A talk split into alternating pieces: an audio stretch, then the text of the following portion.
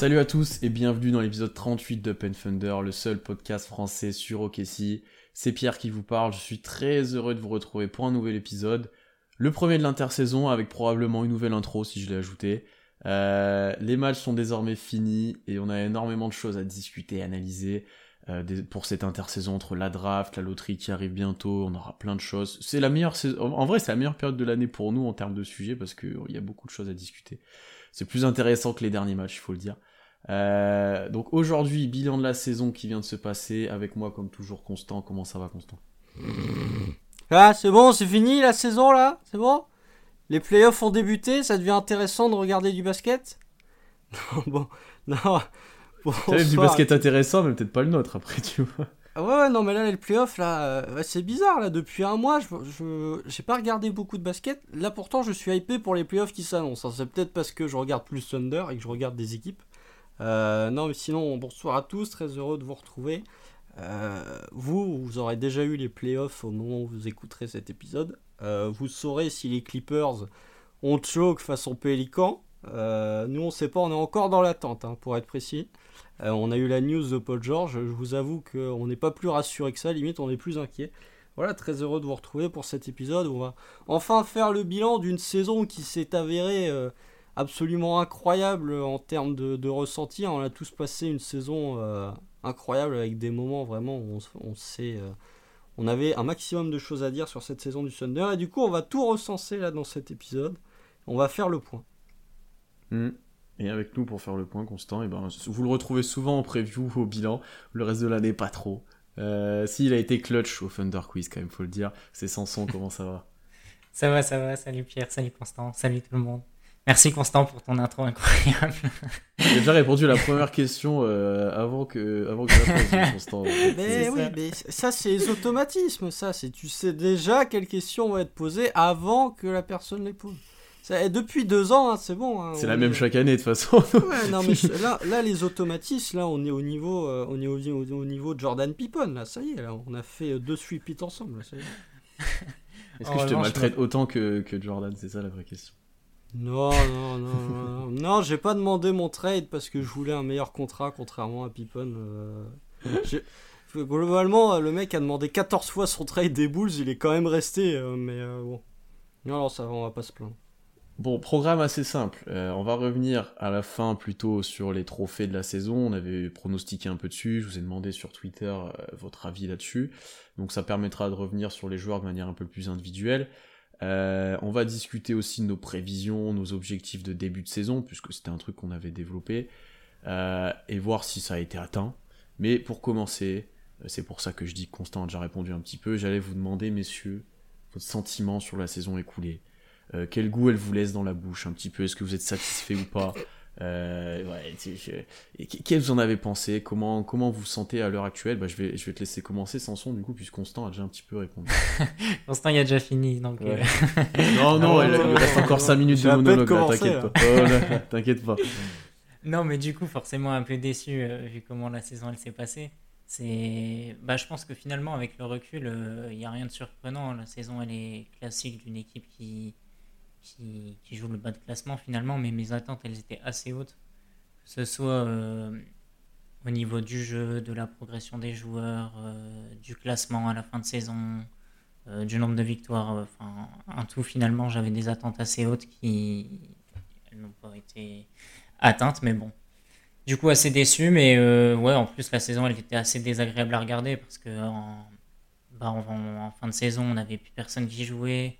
Dès le All-Star Break, il n'y avait plus rien, un petit peu comme l'an dernier. euh, à partir du All-Star, on n'a plus vu grand-chose en fin de saison, à part des jeunes qui, qui se battaient pour choper une place euh, dans une équipe NBA, quoi, mais c'est à peu près tout. Qui Voilà l'auront pour, pas- euh, Et, et qui l'auront pas, probablement. Et qui n'auront pas pour la plupart. euh, ou en tout cas pas tout de suite, il en faudra plus, mais bon. Ça, ça a gâché un peu nos résultats en plus, mais ça c'est pas de leur faute, comme, comme on l'a dit plusieurs fois sur Twitter. Forcément, ils se battent pour leur place et c'est bien normal. Ah non, mais les gens qui venaient euh, les insulter en disant euh, beaucoup qui fait un triple-double, euh, qu'est-ce que c'est que cette merde Il Faut arrêter. Les mecs, ça fait 20 ans qu'ils donnent tout pour en arriver là. Évidemment, au moment où tu as Mm, ta mm, chance, tu vas pas faire exprès de jouer mal. Par contre, la saison dernière, le dernier match contre les Clippers, il fait chier. Ouais, mais et, et- et moi, moi, en vrai, ça, j'ai eu du mal sur la fin de saison et ça me frustrait un petit peu. Euh, déjà, il y a Batum qui a déclaré ça, je crois que c'est dans First Team, pour une fois, on va les citer en bien. Constant, tu notes ça. Euh, non, mais qui disait qu'en fait, en NBA, il y avait euh, peut-être 100, 200 joueurs qui se battaient pour un contrat, en fait, qui sont pas ça. là sur le long terme. Donc, c'est des mecs, ils jouent pour leur avenir, ils jouent pour, voilà. Et là, typiquement, sur la fin de saison du Thunder, c'était ça. Euh, leur reprocher euh, une ou deux victoires sur euh, peut-être 25 matchs, euh, en vrai, euh, 2-23 comme bilan, si jamais c'est ça, euh, c'est, enfin, ça va pour tanker. euh, Ah non, ça a- c'est le- ça c'est le bilan des Blazers, ça par contre. Ouais, non, mais voilà, mais en vrai, en vrai, honnêtement, on a perdu largement assez de matchs, on a bien rattrapé la- la- le début de saison un peu plus compétitif euh, avec un tanking de fin de saison. Moi, je suis peut-être un peu moins déçu que vous, j'attends de voir ce que tu vas dire Constant, mais dans le sens où, bah, au final, on pouvait s'y attendre, c'est quand même une saison qui ressemble un peu à celle de l'année dernière. Première partie de saison avec un petit peu de compétitivité, un peu plus intéressante à suivre quand même. Bon, il y, a des- gros points négatifs qu'on a beaucoup soulevé avec Constant cette année, notamment offensivement sur le début de saison. Euh, puis petit à petit une saison qui perd l'intérêt parce que t'as des blessures quand même, des blessures assez importantes. Euh, On l'a vu même euh, en interview de, de fin de saison, des mecs, par exemple un Dort est vraiment blessé. Euh, Ouais, et alors que, alors que Josh. Giddey, il est déjà de retour à la Josh d'entraînement. Josh Giddey pouvait revenir peut-être pour 2-3 matchs, honnêtement, voilà. Ouais, euh, même et t'avais 2-3 quand- semaines. hein, mais... Et t'avais quand même une envie assez omniprésente, que ce soit dans la communauté ou autre, de perdre et de se placer pour la draft, et bah du coup qui mène à, à cette fin de saison.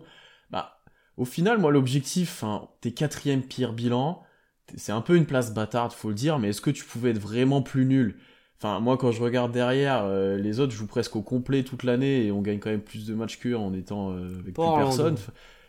Rondo Ouais, a un sacré paquet de blessures. Ouais, mais tu vois, Détroit jouent au complet presque toute la fin d'année. Houston aussi, enfin, ils font jouer leurs meilleurs jeunes, etc. Nous, on a fait tourner et au final, on gagne plus de matchs qu'eux. Enfin, est-ce que tu pouvais être vraiment plus nul que ces équipes-là, surtout en début de saison où t'étais au complet, t'as eu un chez, peut-être moins bon début de saison, mais t'as chez quand même. Euh, franchement, c'est difficile d'être plus nul que, que ça. Et après, effectivement, moi, il y a un point, et j'y reviendrai quand on parlera, quand on parlera de nos objectifs atteints ou pas, euh, de nos prévisions atteintes ou pas, qui m'embête un petit peu plus euh, en termes de, voilà, de terrain et autres, je- j'en reviendrai là-dessus. Mais moi, je peux pas être déçu d'une saison où ben t'as quand même des jeunes, globalement, on reviendra peut-être après sur certains, c'est un point qu'on va beaucoup développer, mais globalement, la plupart des jeunes, ils ont bien progressé, ou ont prouvé. Euh, même sur certains, on avait des doutes, et ben ils ont montré cette saison. T'as été un petit peu compétitif euh, sur le début de saison, et c'est tes jeunes qui ont permis de gagner des matchs d'ailleurs, sur beaucoup. Hein. Un Guidi, un Man, ont fait gagner des De toute matchs. façon, il y avait que ça. Mais avec que ça, oui, c'est- pas faux. Euh, ouais, mais c'est pas un Favors ou un Muscala qu'on fait des matchs à je sais pas combien de points. Oh, Muscala, si, on peut peut-être qu'il a fait peut-être gagner il des matchs. à Toronto. Euh, il, a fait, il a fait quand même gagner des matchs, c'est vrai. Mais tu vois, globalement, c'était jeunes qui ont porté l'équipe, qui ont eu beaucoup de responsabilités et tout. Ça, c'est quelque chose qu'on attendait. Et t'as fait une fin de saison où, bah ouais, ça a tanké, ça a tanké, ça a fait tourner, ça a fait signer des joueurs pour 10 jours pour les derniers matchs, voilà. Mais ça, fallait s'y attendre. Et je suis content que ce soit fini parce que l'ambiance qui commençait de régner, de ce stress constant de gagner, euh, c'était c'était pénible, honnêtement, franchement, c'était pénible. Alors que tu une victoire, enfin ouais, s'il fallait rester quatrième, mais tu jouais pas non plus ta vie là-dessus, ça reste la loterie après, tu pouvais être aussi top 3 et finir très loin. Euh, mais bon, globalement, moi je suis moins déçu que ça. Il y a des petits points négatifs quand même qu'on va soulever. Mais ouais, fallait s'attendre à une saison comme ça. C'est frustrant à suivre, mais faut s'y attendre et il y en aura peut-être encore, peut-être une. On verra ça aussi dans, le- dans le futur cet été ce qui se passe, mais voilà. Euh, je vais te laisser continuer, du coup, Constant, finir ce que tu avais commencé, mais moi je suis pas si déçu que ça, quoi. C'est là où tu te rends compte que c'est compliqué d'être fan des Kings. hein. Parce que les mecs, ça- les mecs, ça fait 20 T'étais ans qu'ils se tapent cette Et, et eux, et eux, ils sont dans un entre-deux encore pire que nous, hein. Parce qu'ils sont. Voilà, ils commencent euh, à ils- s'en rapprocher là. Enfin, ils non. sont Oui. toujours dans l'espoir. Bah euh, ouais, mais l'espoir, là, tu fais encore un trade pour ça. Ah, ils ont récupéré Sabonis quand même. Tu peux te dire que l'année prochaine, ils seront Ah, tu, peut-être. tu- euh, bon. tu disais dans le sens ils vont être plus compétitifs, pas dans le sens ils vont reconstruire à, à blinde. Ouais, ouais, ok. Non, non, je, je dis ils s'en rapprochent dans le sens ils se rapprochent d'un semblant de compétitivité. Mmh, Quand ils auront non, changé pour la 24e fois de coach, qu'ils auront drafté encore un mec de 26 ans à la draft, euh, voilà. Mais, Ils vont bien les perdre au play-in, quoi. Ouais, c'est ça. Mais euh, bah, tu ne sais pas. Après, on sait pas, hein, franchement. Qui aurait cru que les Pels à 1-12 euh, ce soir auraient l'occasion de se qualifier en playoff?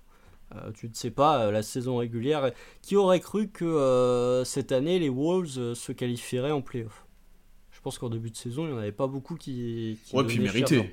Puis mérité. Mérité, tout à fait mérité. Et d'ailleurs, si vous écoutez le preview de début, le, podcast preview de début de saison, vous entendez qu'à un moment on mentionne les Wolves, notamment Sanson, en disant quelles équipes sont capables d'être pires que nous. Ah, c'est probable. bon, je crois que pour le coup, là, euh, tu t'es un peu gouré. Euh, non, mais pénible, c'est le mot euh, que tu as employé, Pierre. C'est le mot que je, le mot clé de cette saison. Pénible. moi, je l'ai déjà mis, vu que j'ai tweeté il y a quelques jours dessus sur mon ressenti global. Je pense que c'est la saison la plus désagréable et pénible donc que j'ai vécu. Je pense qu'elle est encore plus pénible cette année que l'année dernière. Ah, moi, franchement, je suis pas sûr. Hein.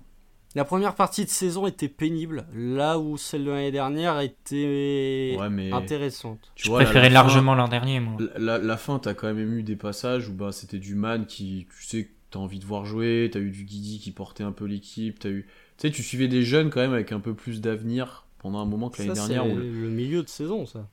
Pour le coup, moi, c'est l'inverse. Hein. C'est vraiment la fin de saison, elle m'a. T'as plus personne là.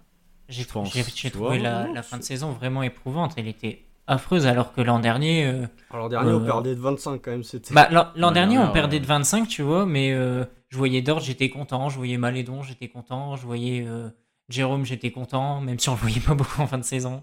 Même Bradley, j'étais hypé, tu vois. Alors que là, cette année, ben, j'ai aucun espoir de voir tous les jeunes qui jouent là en fin de saison. J'ai aucun espoir de, de les revoir à long terme. Quoi. Les derniers matchs de l'année dernière, c'est pareil. Hein, T'as pas un mec qui bah, C'était peut-être de la naïveté du coup, mais je sais pas pourquoi. Mais j'y croyais, donc euh, c'était moins éprouvant pour moi. Hmm. Non, mais euh, franchement, euh, après, tu, sur la fin de saison, tu peux dire que voilà, mais le début de saison l'année dernière, ça a gagné des matchs. Là où cette année, de par euh, les ratés, le, début de saison raté d'un certain joueur, euh, je me rappelle très bien quand on a fait les podcasts en début de saison, on se disait cette équipe, tu mets le chez de l'année dernière, elle est en course pour le play-in.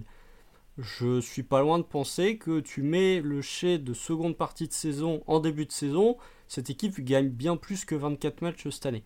Euh, je, pense, je, pense, même que tu vois le play-in, les Spurs ils y sont allés en gagnant 35 matchs, je crois. Euh, tu serais pas loin, je pense. Euh, si tu avais eu chez, un, chez de ce niveau toute la saison. Euh, non, pénible, très honnêtement. J'ai très peu pris de plaisir à regarder cette équipe jouer. Ah, on va pas se mentir, Treman, Josh Giddy ont principalement été les, les, les deux trucs qui m'ont fait le plus kiffer cette année. Chez en fin de saison quand même aussi. Oui, mais c'est différent, à des degrés différents. Parce que tu avais vraiment la, la, découverte pour euh, mmh, et Treman. Mm. Là où chez, tu disais, bon, ça va, on l'a pas complètement perdu, tu vois. Limite, c'était un peu du soulagement de te dire, bon, je suis bien d'accord. il est capable de refaire des perfs un petit peu énervés. Euh, mais oui, après, tu peux en, tu peux pas en vouloir, je pense, aux gens, euh, par exemple, où, oui, effectivement, nous, on l'a vu dans nos mentions, euh, au bout d'un certain moment, ça a déserté. Dès qu'il y avait une victoire, ça commençait à gueuler un peu dans tous les sens. Mm, mm, en mm. même temps, dès que, dès que tu faisais des moves pour perdre, t'en avais d'autres qui venaient râler aussi. Donc ça faisait un climat qui était un peu, un peu, un peu euh, malsain, j'ai envie de dire. Euh, et du coup, oui, je suis très content que cette saison se termine. Euh, parce que ça lance, justement, comme tu l'as dit Pierre, ça lance cette période où bah nous, c'est un peu le, moment le plus intéressant, c'est le moment où ça joue pas, bizarrement. Euh, c'est le moment où euh, tu peux faire plein de scénarios dans ta tête et gueuler le soir de la draft parce qu'il y en a aucun qui sera réalisé. Mais euh, non, content parce que ça a été une saison vraiment pénible, même sur le terrain où il y a quand même eu beaucoup de, beaucoup de choses négatives. et ensuite, pour terminer, concernant les objectifs que j'avais en début de saison, on en reviendra, on reviendra sur ça après, mais juste après, ouais. Juste après, mais pour moi, juste pour euh, voilà, pour teaser un peu, j'estime qu'ils n'ont été que partiellement remplis et que le fait de les avoir pas que partiellement remplis te jette un petit peu un froid sur la saison à venir parce que celle qui, qui viendra demandera de résoudre à des questions que tu aurais pu déjà pu répondre cette saison et que tu n'as pas fait. Hmm pense savoir où tu veux en venir. Je ne sais plus quel objectif tu avais exactement, mais, euh, mais je pense Moi non plus. Mais euh, Moi j'ai regardé quand même mes notes et je me souviens à peu près, mais toi je me souviens plus. Euh, Samson, toi, qu'est-ce qui t'a le plus déçu? Parce que t'as dit que t'étais pas mal déçu quand même. C'est quoi qui t'a le plus déçu peut-être? Et là, du coup, peut-être que ça, ça fera lien avec tes objectifs dont, dont on va aborder bientôt euh, la, la, question. Ouais, bah au final, ce qui m'a, ce qui m'a le plus déçu, c'est que je m'attendais à avoir plus de matchs où tout le monde jouait ensemble et qu'on puisse juger à peu près le niveau de l'équipe. Et finalement, ça a jamais pu se faire parce que au début de saison, bah forcément, il y avait tout le monde, mais Shea n'était pas à son niveau. Euh, du coup, tu pouvais pas trop savoir ce que ça donnait euh, vraiment quand l'équipe était au plein, à plein potentiel. Et après, une fois qu'il s'est mis en route, bah, t'en avais d'autres qui étaient plus là, et après, il y avait plus personne. Du coup, il y avait jamais un moment où, euh, où tout le monde était là, à leur niveau, où Baisley, par, exemple, il a, trouvé son, rôle un peu plus tard dans la saison, où il a commencé à sortir du banc et c'était satisfaisant.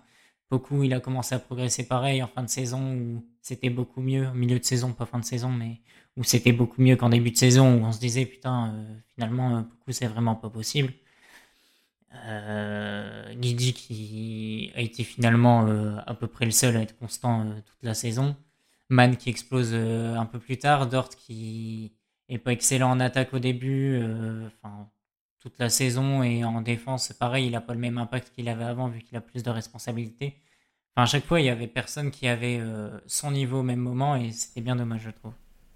Hmm. Bah, tu, tu là, tu rejoins complètement l'un des objectifs que j'avais moi, et c'est le point qui m'embête le plus sur cette saison-là. Moi, j'avais noté en objectif stabilité et repère collectif, et franchement, c'est pas, c'est pas ce que tu peux dégager de cette saison-là. Bah, tu l'as très bien dit. T'as eu aucun moment où presque tous tes joueurs en pleine forme et ensemble sur le terrain, euh, en, en, avec un bon fonctionnement ou dans leur, euh, qui avait des repères, etc. Rien que ça, on en a parlé avec Constant plusieurs fois. Le trio chez Guidi Dort a très peu joué ensemble, surtout. Euh, 9 matchs en, en 2022. Ouais.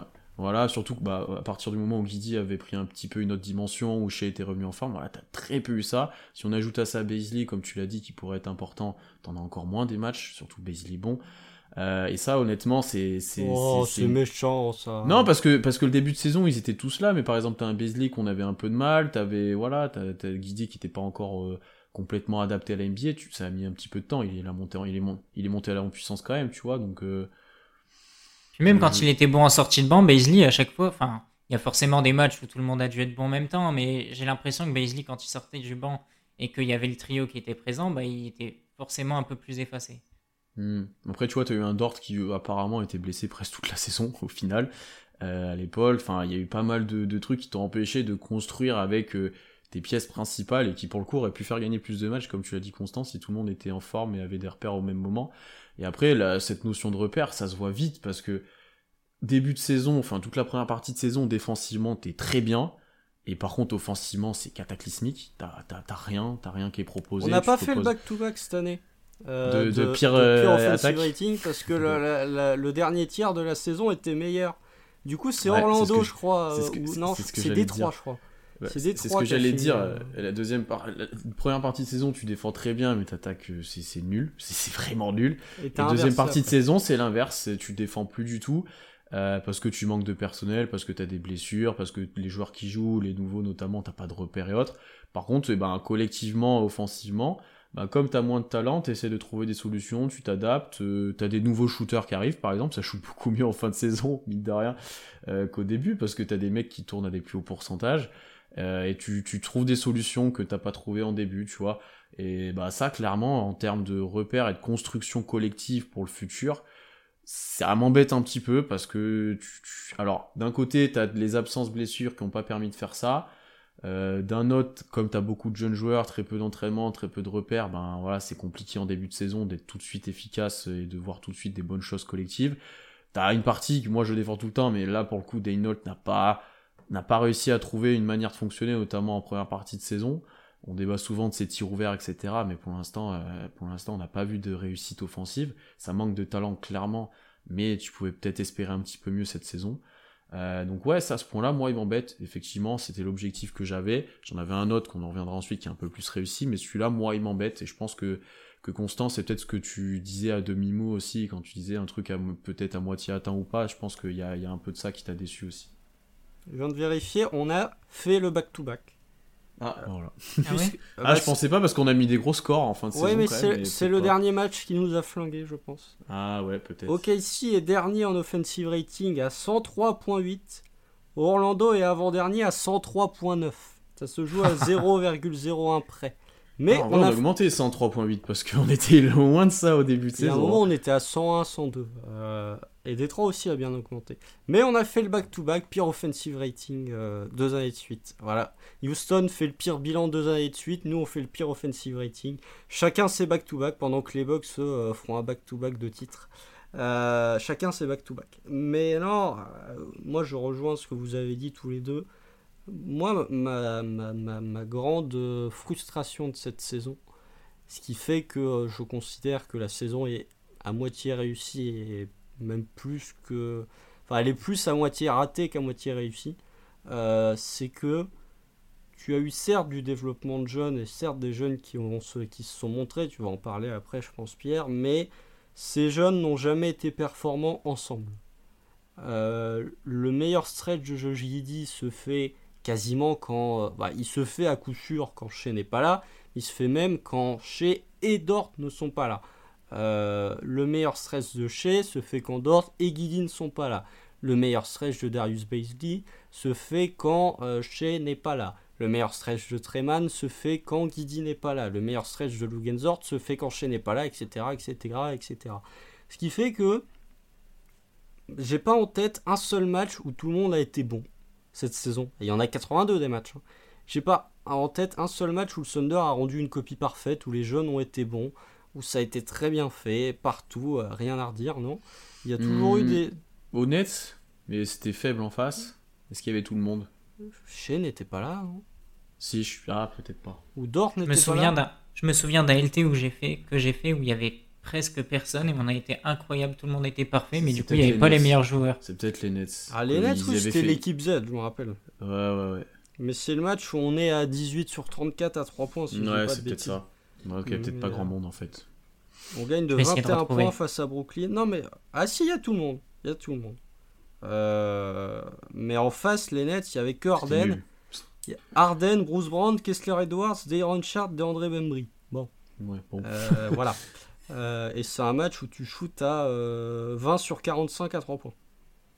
Autant vous dire qu'on n'a pas eu ce genre de performance tout le temps. Très, euh, très, très souvent, non, non. Non, donc ouais, c'est ma frustration, c'est que ces joueurs, quand ils ont été performants, c'était à des moments où d'autres étaient absents. Et euh, tu n'as, ça c'est un objectif plus large que ta reconstruction, mais tu n'as aucune certitude sur la complémentarité de tes joueurs dans le futur. Du fait du peu de matchs qu'ils ont joué ensemble en fait. Hmm, Euh, Tu, tu l'as bien mentionné en fait, c'est quand les certains étaient absents que certains ont step up et ont été bons en fait. Voilà, bah, Guidi quand Shea n'est pas là, Dort quand les autres créateurs sont pas là et du coup il a un dépassement de fonction qui est assez énorme. Il y a tous les ballons. Euh, voilà, euh, Beasley c'est un peu un truc à part parce que lui ça dépendait de qui un peu était là, de son rôle, etc. Mais mais ouais non, mais globalement je suis d'accord. Même un Treman, il a, il a été bon quand il a eu beaucoup de ballons à un moment qu'il y avait pas mal d'absents. Le début de Treman bon, c'est quand t'as quoi, t'as Shea absent et Dort absent et il est que avec Guidi en gros. Ouais, si après. Treman, ça a été plus régulier quand même. Ça a été un peu plus régulier ensuite, il a mis des tirs toute la saison, on y reviendra. À partir euh, de vois, 2022, Treman, il a commencé à devenir sérieux quand même. hein. Ouais, il y a son passage où on va en Floride, là où il est chez lui, il fait des gros matchs là. Euh, Miami, Orlando. euh, Ça, c'est fin de saison, ça. Non, il y a... ouais, non, il y a... c'est pas un stretch un peu plus au début ça? Non, Alors, fin de saison, il joue même plus finalement. Miami Orlando, c'est en mars, là, c'est il y a un mois. Ah, j'y voyais plutôt que ça, tu vois. Il Tu vois, les mois. matchs sont enchaînés tellement vite, tu vois, j'y voyais c'est il y a plutôt un que ça. mois. Il met 35 ouais. points. pour- Oui, en- c'est pour ça, c'est son meilleur stretch par contre, ça c'est sûr. Ça, c'est son meilleur stretch, ça c'est sûr. Euh, il met, euh, je sais plus, 21 points dans un carton contre Miami, et il en fout 35 à Boston. Euh, Boston qui était quand même la meilleure défense de la meilleure défense depuis le passage à l'année 2022. T'as un rookie qui leur fout 35 points. Euh, ça, ça montre quand même qu'il est très sérieux. Mais on reparlera de Treman après. Mais euh, oui, moi, c'est ça, c'est que en fait, le- la, la complémentarité entre Guidi, Shea et Dort, euh, j'ai aucune certitude. Et même entre Guidi et Shea, j'en ai aucune certitude, puisque euh, tu peux te dire Shea a été très mauvais sur la première partie de saison, là où Guidi a été un peu meilleur. Euh, Est-ce que c'est euh, à imputer à leur complémentarité ou c'est parce que Shea a vraiment mal démarré, euh, tenté trop de 3 points? Mais dans un, autre, temps, tu peux te dire oui, mais c'est parce que chez il y avait Guidi, il voulait essayer de l'implanter dans le jeu, donc du coup de changer un petit peu son rôle. À partir du moment où Guidi s'est blessé, chez s'est retrouvé à, faire ce qu'il faisait l'année dernière, donc il ne se sentait pas bridé, il s'est remis à cartonner. Ça, c'est des interrogations auxquelles tu n'as pas de réponse, et j'aurais bien aimé avoir des réponses dès la fin de cette saison, ce qui n'est pas le cas. Ce qui me fait penser que. Euh, euh, tes, objectifs en termes de reconstruction, ils sont que moyennement atteints. T'as vu des jeunes ok, mais t'as pas vu des jeunes jouer en équipe. C'est un truc qui a été discuté en interview de fin de saison d'ailleurs avec euh, Dane chez et Guidi qui ont pas mal parlé de ça. Et le moment où Guidi se blesse, ouais c'est Guidi qui se blesse avant, qui arrête de jouer, c'est où tu commençais de voir un peu d'off-ball, de chez, un peu de trucs entre les deux, un, des trucs un peu plus intéressants, et tu l'as au final bah, presque pas un match. parce que ça, ouais, c'est ça, un bout de match. Face au Suns, maximum. ouais, bah, c'est ce qu'il ce qu'il a mentionné, Guidi, où c'était leur meilleur match ensemble, et euh, ils ont eu réunion après ensemble, ils en ont parlé avec le coach, et au final, derrière, ils en ont, il y en a plus, quoi. Donc, euh, ça, ouais, effectivement, c'est assez frustrant. Euh, au final, ouais, la, saison, c'est condensé en périodes où, ben, à telle période, telle période, c'est Shea qui prend le jeu à son compte, après c'est Guidi, après ça a été Dort, après ça a été Rusher, après, tu, vois, ça a été condensé comme ça, et ça, clairement, ça c'est dommage, euh, c'est dommage sur le, sur la continuité et sur le futur, parce que tu sais, ouais, effectivement, tu sais pas, tu sais pas, tu peux imaginer, mais tu sais pas vraiment. J'ai vu un très bon, un très bon thread sur Twitter euh, de je ne sais plus qui, je vous le repartagerai quand l'épisode sortira, qui sépare la saison du Thunder en, je sais plus, 7 ou 8 temporalités différentes.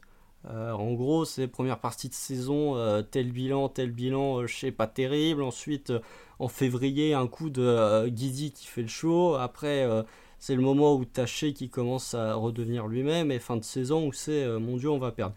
En gros, oui, si tu peux, tu peux quasiment faire un chapitrage de cette saison du Thunder, mm, mm, mm. tant ce qui s'est passé, s'est passé sur une période assez longue pour que tu puisses le remarquer, mais a disparu ensuite. C'est très bizarre euh, la saison. C'est tu n'as pas eu une seule once de régularité dans la progression de tes joueurs et dans leur performance. La seule régularité que tu as eue, c'est dans la, la, piètre qualité des performances offensives. Tu as eu ça pendant à peu près 70 matchs. Mais ouais, sinon, il y, a, vraiment 7 ou 8 temporalités, 7 ou 8 euh, chapitres de cette saison qui font que bah, tes certitudes elles volent un peu en éclat parce qu'en fonction de ce que tu as vu en novembre ou de ce que tu as vu en février, ça change du tout au tout. Puis, le plus frustrant, c'est que cette saison, elle devait servir justement à se créer des certitudes, à, ce que les jeunes inculquent bien la philosophie de John Degnault. Et au final, on n'a vraiment pas pu le voir, alors que c'était vraiment le seul but de la saison, euh, en plus de la draft, mais forcément pour les joueurs, c'est pas, pas un objectif. Après, pour le coup, et là je vais rejoindre mon point un peu plus positif, t'as pas de certitude de collective, de joueurs qui jouent ensemble, etc. Par contre, je trouve que tu as quand même beaucoup plus de certitude l'année dernière sur des joueurs qui peuvent être un bon début de base de reconstruction. Euh, parce que moi Oui, mais individuellement. Oui, bah individuellement, c'est ça, c'est ça mon point. C'est individuellement, tu as quand même bien. L'année dernière, euh, je pense qu'en fin de saison, si on faisait le bilan, à part chez Dort, honnêtement, on avait de certitude sur pas grand monde. Hein. T'avais une bonne fin de saison de Poku. Oui, c'est ce que j'allais dire. T'as une bonne fin de saison de Poku qui disait bon, vas-y, on a commencé de trouver euh, le Poku qui peut marcher. Mais Beasley. Poku et certitude dans la même phrase quand même. et Beasley était pas exceptionnel. Euh, T'avais Maledon qui a fait une bonne saison, mais voilà. T'as rajouté trois rookies euh, entre l'année dernière et cette année. C'est normal bah, que t'aies un peu plus de, de, substance. Quoi. Mm, mm, mm. Donc ça, ça par contre pour moi, c'était un, des objectifs, c'était le développement des joueurs et de faire un petit peu des choix aussi en termes de hiérarchie et, autres. Honnêtement, là-dessus, je suis plutôt satisfait parce que un, un a fait une deuxième partie de saison où tu vois qu'il est capable de prendre encore une dimension. Euh, je pense qu'il est capable d'évoluer avec les autres quand même. Et en tant que leader, il a pris encore une dimension, je pense, cette année, euh, de ce qui ressort de toutes les interviews, etc. T'as un Dort qui a progressé, ça on y reviendra ensuite plus individuellement, mais qui a progressé, qui, qui certes a moins défendu, mais on, a vu d'autres choses. ah bah moi je trouve, bon, on verra, bon, on va pas être des, mais tu vois, moi ça se débat. en fait c'est différent quoi. Beasley t'as quand même bien plus de certitude que l'année dernière pour le coup, euh, sur, la, sur euh, toute la deuxième partie de saison. Aussi. Ça, ça, ça, va être intéressant. Dans une certaine catégorie on en parlera. Euh, t'as quelques déceptions, ça on en parlera beaucoup plus après, ça c'est facilement visible qui sait. T'as effectivement quatre rookies qui sont arrivés dans la rotation et quatre rookies qui ont été intéressants et qui pourront être des pièces bon, à différents niveaux. mais Man et Guidi notamment, qui sont des pièces très intéressantes. Qui peuvent être des Même un très cinquième sur la importantes. fin. Oui, c'est vrai, c'est vrai que j'ai pas mentionné, mais effectivement, t'as même un cinquième. Euh, tu vois, t'as un peu plus de certitude, et en termes de hiérarchie, ben, t'as un trio chez Guidi Dort, qui, sauf s'il y a un trade, tu peux presque verrouiller ça. T'as un base qui, qui sera intéressant dans un rôle un peu plus polyvalent, on en discutait il y a pas longtemps euh, dans un autre épisode, euh, mais qui a, t'as bien plus de certitude sur lui. Bon, t'as les questions prolongation, mais là, c'est pas, c'est, c'est pas le sujet. T'as un man qui, tu vois, quand un rôle de scoreur sorti de banc, il pourrait être vraiment intéressant t'as quand même bien plus de choses que l'année dernière sur un début de base. Et ça, pour moi, c'est un- c'est quand même une petite satisfaction cette année où bah, t'as des joueurs sur lesquels tu peux t'appuyer peut-être sur plusieurs années. Euh, bah, on a fait notre podcast, euh, comment on l'a appelé celui-là euh, Qui sera là dans la future dans bonne la- équipe Ouais, dans voilà. le futur du Thunder. En vrai, on est un peu plus convaincu sur certains jeunes que l'année d'avant, honnêtement. où On faisait des projections bien plus longues et, et on se disait, ouais, lui, c'est un pari, il faut attendre, etc. Là, t'as quand même un peu plus de certitude. Moi, je pense qu'un joueur comme Treman, tu vois, on en parlait comme d'un sixième homme, je pense qu'il peut être tellement fort qu'il peut craquer un starting spot dans le futur. Ah oui, oui, c'est que là on le voit vraiment en mode, euh, j'ai envie de dire Lou Williams, mais parce que voilà, mais effectivement, peut-être qu'il peut, vu comment il défend et vu ce qu'on a vu, effectivement, peut-être qu'il pourrait être, un- pourrait être intéressant, c'est sûr. C'est dur de se projeter quand même, parce que par rapport à. Le profil, euh, putain, le profil de, de, de, de Treman et sa saison rookie, on en parlera après. Je pense qu'il sera au moins dans une des catégories euh, d'un de vous trois, euh, d'un de vous deux. non, mais je parlais pas du niveau, je parlais du fait que euh, c'est dur de se projeter par rapport aux joueurs qu'on aura plus tard. S'il y a des trades, euh, si ça se trouve, il y a 5 jeunes qui sont là, qui partent, quoi. On peut pas vraiment savoir euh, qui va être titulaire dans deux ans, ou tu vois. Ça, après, non, mais tu peux te dire quand même que tu as un socle de recon. Enfin, je veux dire, tu sais que, euh, allez, euh, beaucoup chez Guidi et Treman vont pas bouger euh, d'ici deux ans. Moi, je suis pas aussi pense. sûr. Ah, Pour Bah, moi, si, ta reconstruction, si, si. elle est basée sur ça. hein. Autant sur Non, Dort et mais sur si tu veux tu peux avoir des Tu interrogations. peux avoir des doutes de trade, tu peux t'appuyer sur eux, mais des doutes de trade, mais je suis d'accord avec Constant, les autres, je les vois pas être tradés du tout. hein. Je te dis pas que je les vois être tradés, mais euh, si, euh, si, je sais pas, Presti pète un câble et qu'il veut faire un gros trade, eh ben, il va forcément mettre des jeunes à fort potentiel dedans et tu devras forcément sacrifier quelques-uns. Oui, mais s'il fait un gros trade, on sera plus au stade de la reconstruction. Ouais. Tu Non, non, mais du coup, si c'est dans. Ça, oui, ça sera accéléré, mais c'est possible que ça se soit fait dans euh, un an et demi, deux ans, quoi. Et c'est là Ah, bah, déjà, parle- un an et, bah, déjà un an et demi, deux ans, c'est loin, oula. C'est loin. Ah, c'est leur fin de ouais, contrat de ans. beaucoup, c'est, ah voilà, c'est loin pour, euh, att- euh, Deux ans NBA, c'est du moyen terme hein, quasiment. Bah, c'est exactement ce que je dis. Du coup, on peut pas vraiment se projeter sur l'avenir en, en tant que titulaire de tel ou tel joueur, quoi. Bah, moi je pense que je peux me projeter sur l'avenir de, de Treman. Euh, je te dis pas que ça va arriver. Je pense que on, a, on s'est fixé un, un plafond de verre pour certains, notamment Treman, mais ça peut être valable pour d'autres. Je pense que ces joueurs sont tellement talentueux qu'ils sont peut-être capables de, casser ce plafond de verre. Et que euh, même si nous on raisonne d'un point de vue de complément- complémentarité et de poste, T'as un moment où tu peux avoir des joueurs qui, de par leur talent, sont tellement forts qu'ils viennent, ils viennent euh, prendre une place dans le starting five. Mais après, euh, ça, dépend, ça dépend, et ça, on peut pas le savoir en soi. Mais pour ta reconstruction, je trouve que de savoir que t'as non seulement quand même un bac court qui est assez bien verrouillé, allez, on va, on va exclure Lou Dort de la conversation, mais ne serait-ce que ton duo chez Guidi, Bon, euh, tu sais qu'il va quand même être là euh, pour quelques années. Normalement, si tout se passe bien, c'est quand même eux tes deux pièces principales de reconstruction. Et de savoir que, euh, contrairement à l'année dernière, tu n'as pas que ces deux-là pour pièces de reconstruction. Alors l'année dernière, c'était Dor, cette année, c'est Guidi qui a pris sa place. De savoir que derrière, tu as potentiellement du Treman, du Baisley ou du Poku qui peuvent eux aussi avoir un rôle important dans la reconstruction, ça pour le coup, c'est réussi. C'est ce que tu Ouais. n'avais pas l'année dernière. Ouais, c'est ça, c'est ça, c'est exactement ce que je voulais résumer moi.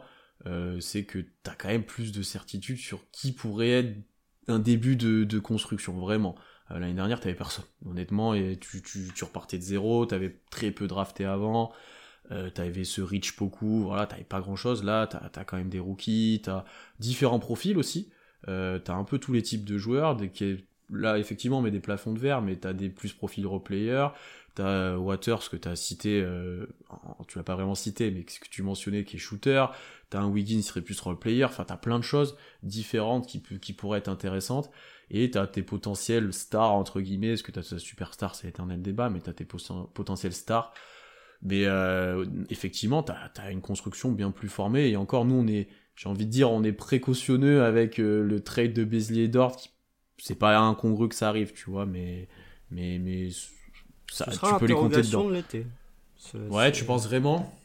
Je crois vraiment pas un départ on va, pas faire la stratégie non, on va pas faire, de on va pas faire, mais euh, même si on a très envie parce que la saison globalement a été chiante, mais euh, non, mais juste vite fait, pour moi, euh, t'as deux questions. Et d'ailleurs je vous conseille de regarder la vidéo de Bobby Marks sur euh, sur notre été où il en parle.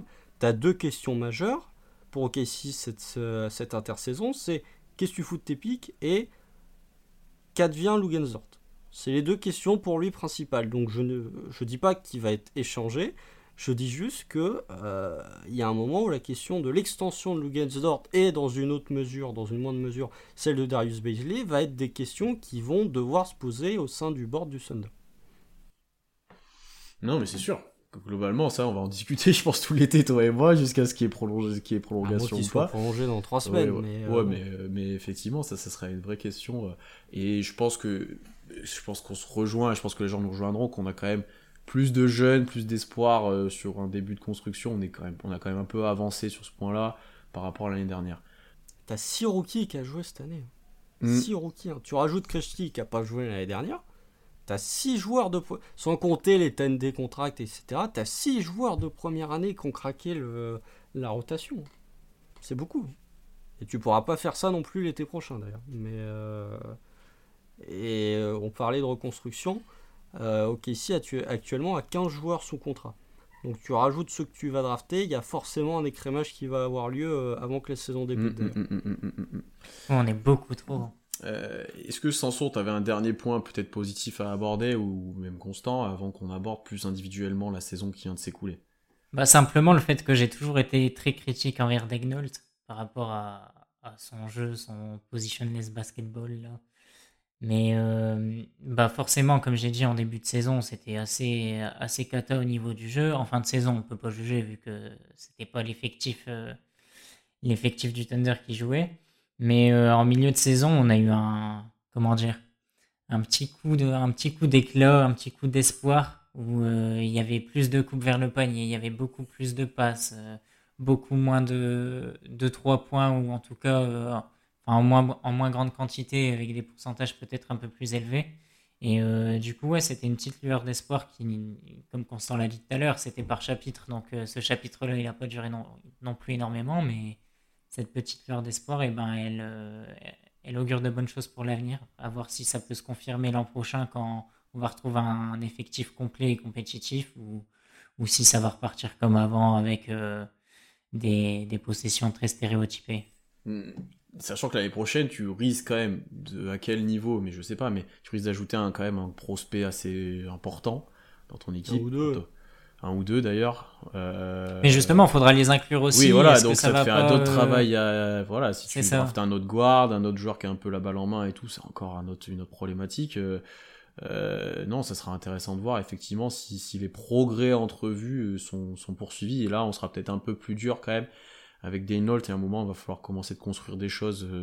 Bon, l'année prochaine, c'est un peu bizarre parce que tu auras quand même un peu envie de tanker, ça on verra ensuite, mais tu seras peut-être en droit d'attendre plus de choses. On va déjà sur la stratégie. Ouais, parce qu'on se projette. Il faut qu'on reste sur la saison. Hein. Mais justement, avant de partir sur les stratégies, c'est ça qui me frustre encore plus. C'est que moi, j'espérais que cette année, on, soit arrivé à un stade où l'effectif, il ait compris vraiment ce que Degnol veut inculquer à l'équipe, qu'il sache à peu près le faire ensemble et que collectivement, ça soit assez calé pour que l'an prochain, euh, avec l'arrivée des nouveaux jeunes, eh ben, euh, ce sera beaucoup plus simple d'adapter ces nouveaux arrivants. Alors que, alors que l'an prochain, ce sera, ce sera forcément plus dur vu qu'on a eu juste, on a juste eu une lueur d'espoir et on n'a pas eu euh, un fond de jeu établi, concret. Je pense qu'ils savent ce qu'ils doivent faire. C'est juste que j'ai l'impression que Daynault a dû ajouter petit à petit des choses au jeu collectif, ou peut-être qu'au début ils sont plus penchés défensivement, euh, tu vois, je pense qu'il y a eu un, un, process assez long dans la construction des choses. Euh, peut-être trop long, pour le coup. Euh, mais je pense que globalement, les joueurs savent ce qu'ils doivent faire, savent à quoi s'attendre. Après, il y a encore du travail pour que ça fonctionne. Bah, c'est ça, je pense que comme tu dis, ils savent, mais ils ont, enfin, ils ont forcément pas les automatismes, vu que tout simplement, ils ont pas pu les, les avoir, ils jouent pas ensemble, donc euh, c'est trop compliqué. Mais comme tu dis, je pense qu'ils ont bien compris ce que Dagnall voulait faire. Je me demande quelle est l'identité offensive du Thunder. Ah, je crois qu'il n'y en a pas. Euh, Mais euh, après, qui, qui- enfin, une identité offensive, qui en a vraiment une forte en NBA J'entends. Hein. Parce qu'il y a tant d'équipes que ça, notamment les équipes faibles, il y en a. Je Tu vois réfléchis, je réfléchis. Tu vois, tu vois, il n'y a, a pas tant d'équipes que ça qui ont une identité ultra forte. Les Warriors ont une identité, et je suis d'accord avec toi, parce que tu as, l'identité qui découle de l'utilisation de Curry, euh, avec euh, Draymond Green, etc. Ça, je l'entends. Oui, mais même sans, ils la gardent. Non, oui, non mais oui. Euh, tu vois, l'identité... Ouais. pff, Elle a Ah, évolué, leur identité. Et elle a évolué, leur- l'identité, quoi, depuis... euh, ils jouent pas comme avant. Les Spurs, ça court beaucoup, j'ai l'impression. Ça joue, ça Oui, joue pas comme avant. Ça joue pas comme avant, mais cette année, t'avais quand même une philosophie de jeu. Oui, oui, oui, je suis d'accord, je suis d'accord. Et pourtant, Dieu sait que euh, quand on a fait le preview de début de saison, moi j'étais pas chaud sur les Spurs. hein. Non, non, non. Bon, j'ai sous-estimé Popovic et euh, des jeunes Temeray. Mais euh, On a sous-estimé tous leurs joueurs aussi, je pense. Keldon globalement. Johnson, euh, la saison, Ouais, ouais, on a sous-estimé voilà, leurs joueurs. Bref, voilà. après. Non, mais c'est- en fait, je me pose la question de, de savoir, sans même parler d'identité,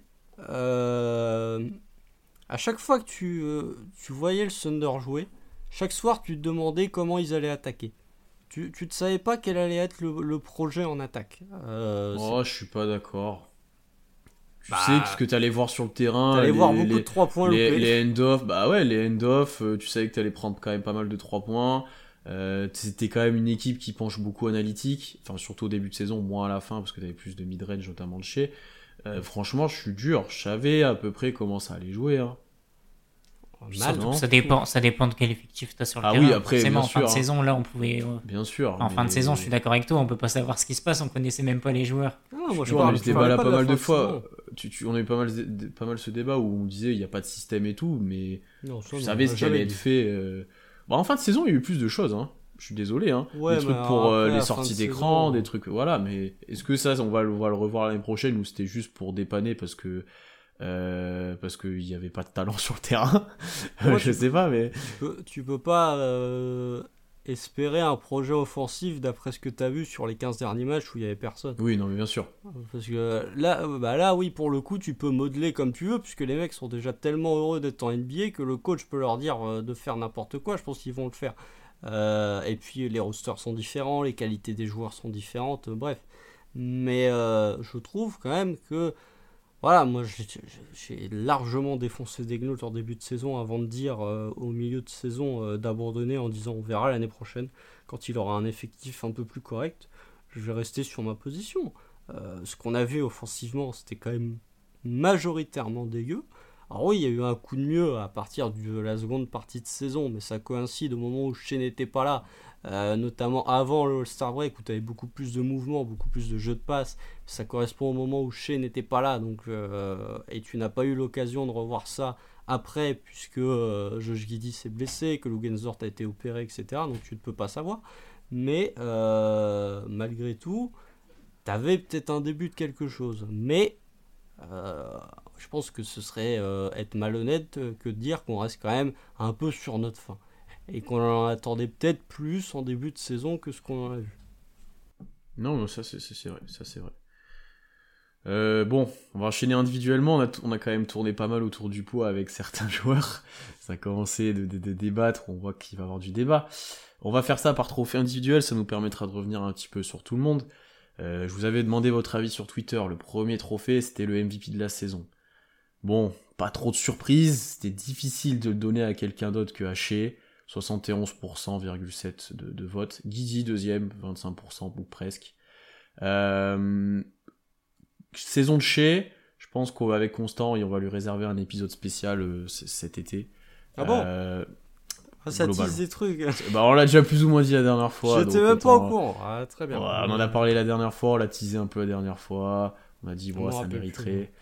Euh, juste saison à deux vitesses pour Shea, je vous laisserai réagir après, mais manque d'efficacité au début. On l'a dit, c'est un peu abus à trois points de step back et autres. Euh, et ça a évolué petit à petit, et pour le post-All-Star Break, là on a revu chez ultra dominant, la meilleure version de chez d'ailleurs qu'on ait vu. Euh, c'est quoi 30 points de moyenne post-All-Star Break, des pourcentages... 30 points, 5 rebonds, 7 passes. Ouais, des pourcentages 50, en large, en large 50% hausse, voilà. Euh, des accès au cercle faciles, des tirs à mi-distance, des 3 points Des à bon escient, des crosses. Les chevilles Voilà, de dans- Derek White s'en rappellent encore. Dans un effectif qui pourtant était pas spécialement convaincant pour l'entourer, il, il a su s'adapter aux défenses qui le ciblaient de plus en plus et autres.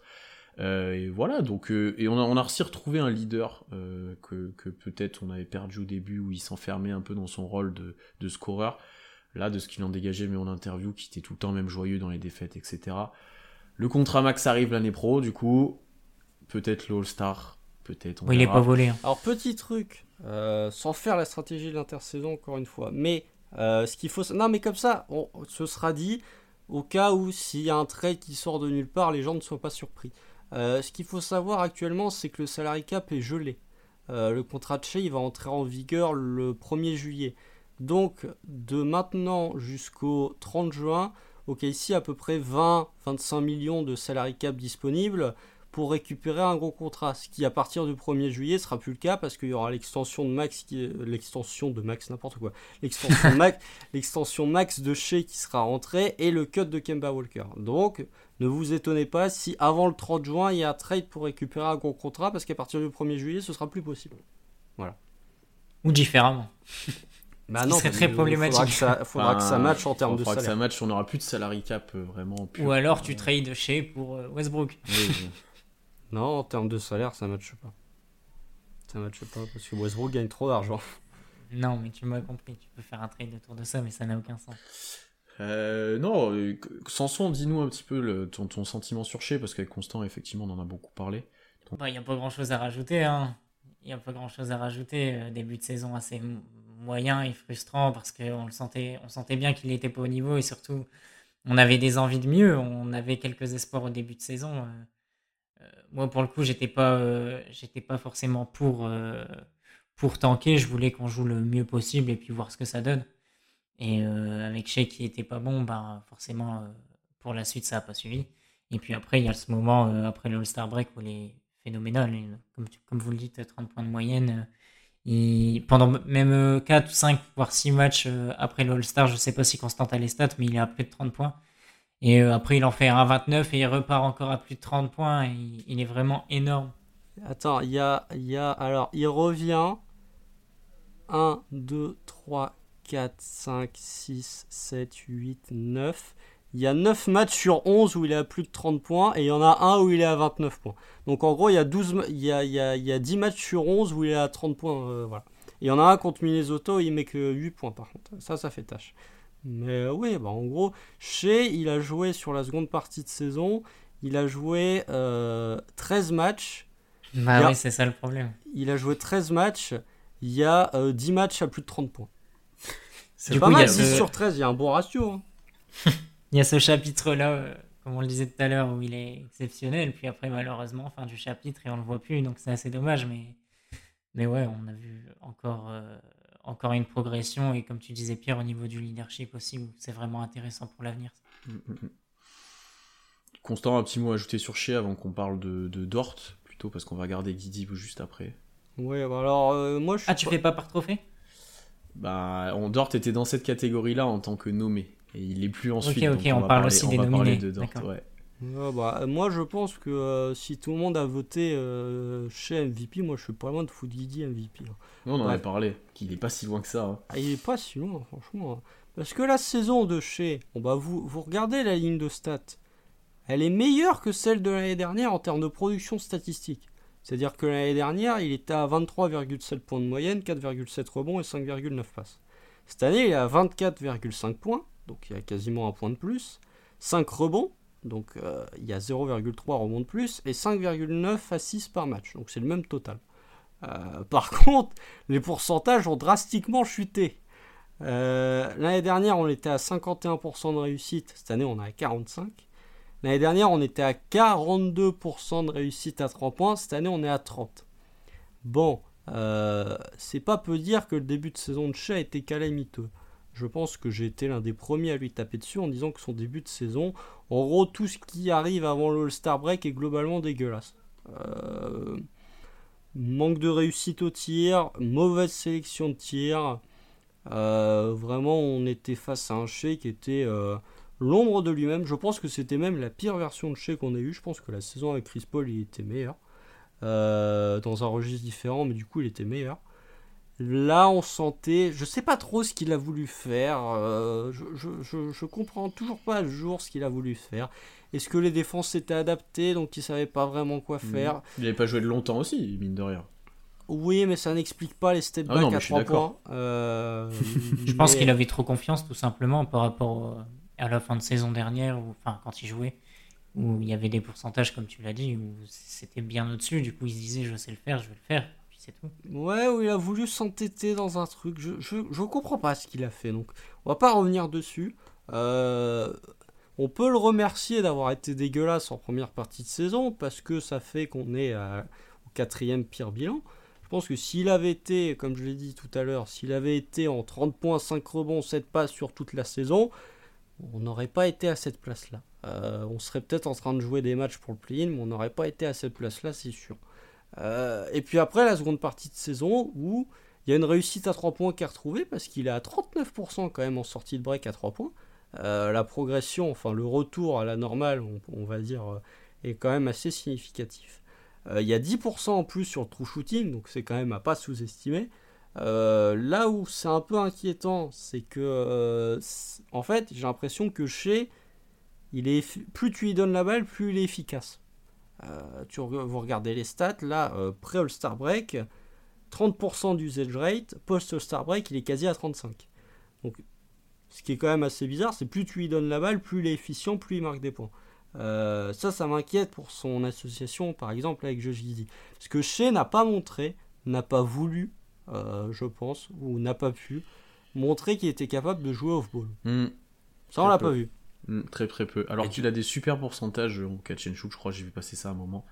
Ouais, mais combien de fois on a dit combien de fois, il les prend pas On a vu trois actions euh, avant que Guidi se blesse euh, de, de, où il faisait du off-ball, mais après globalement on n'a pas vu grand chose.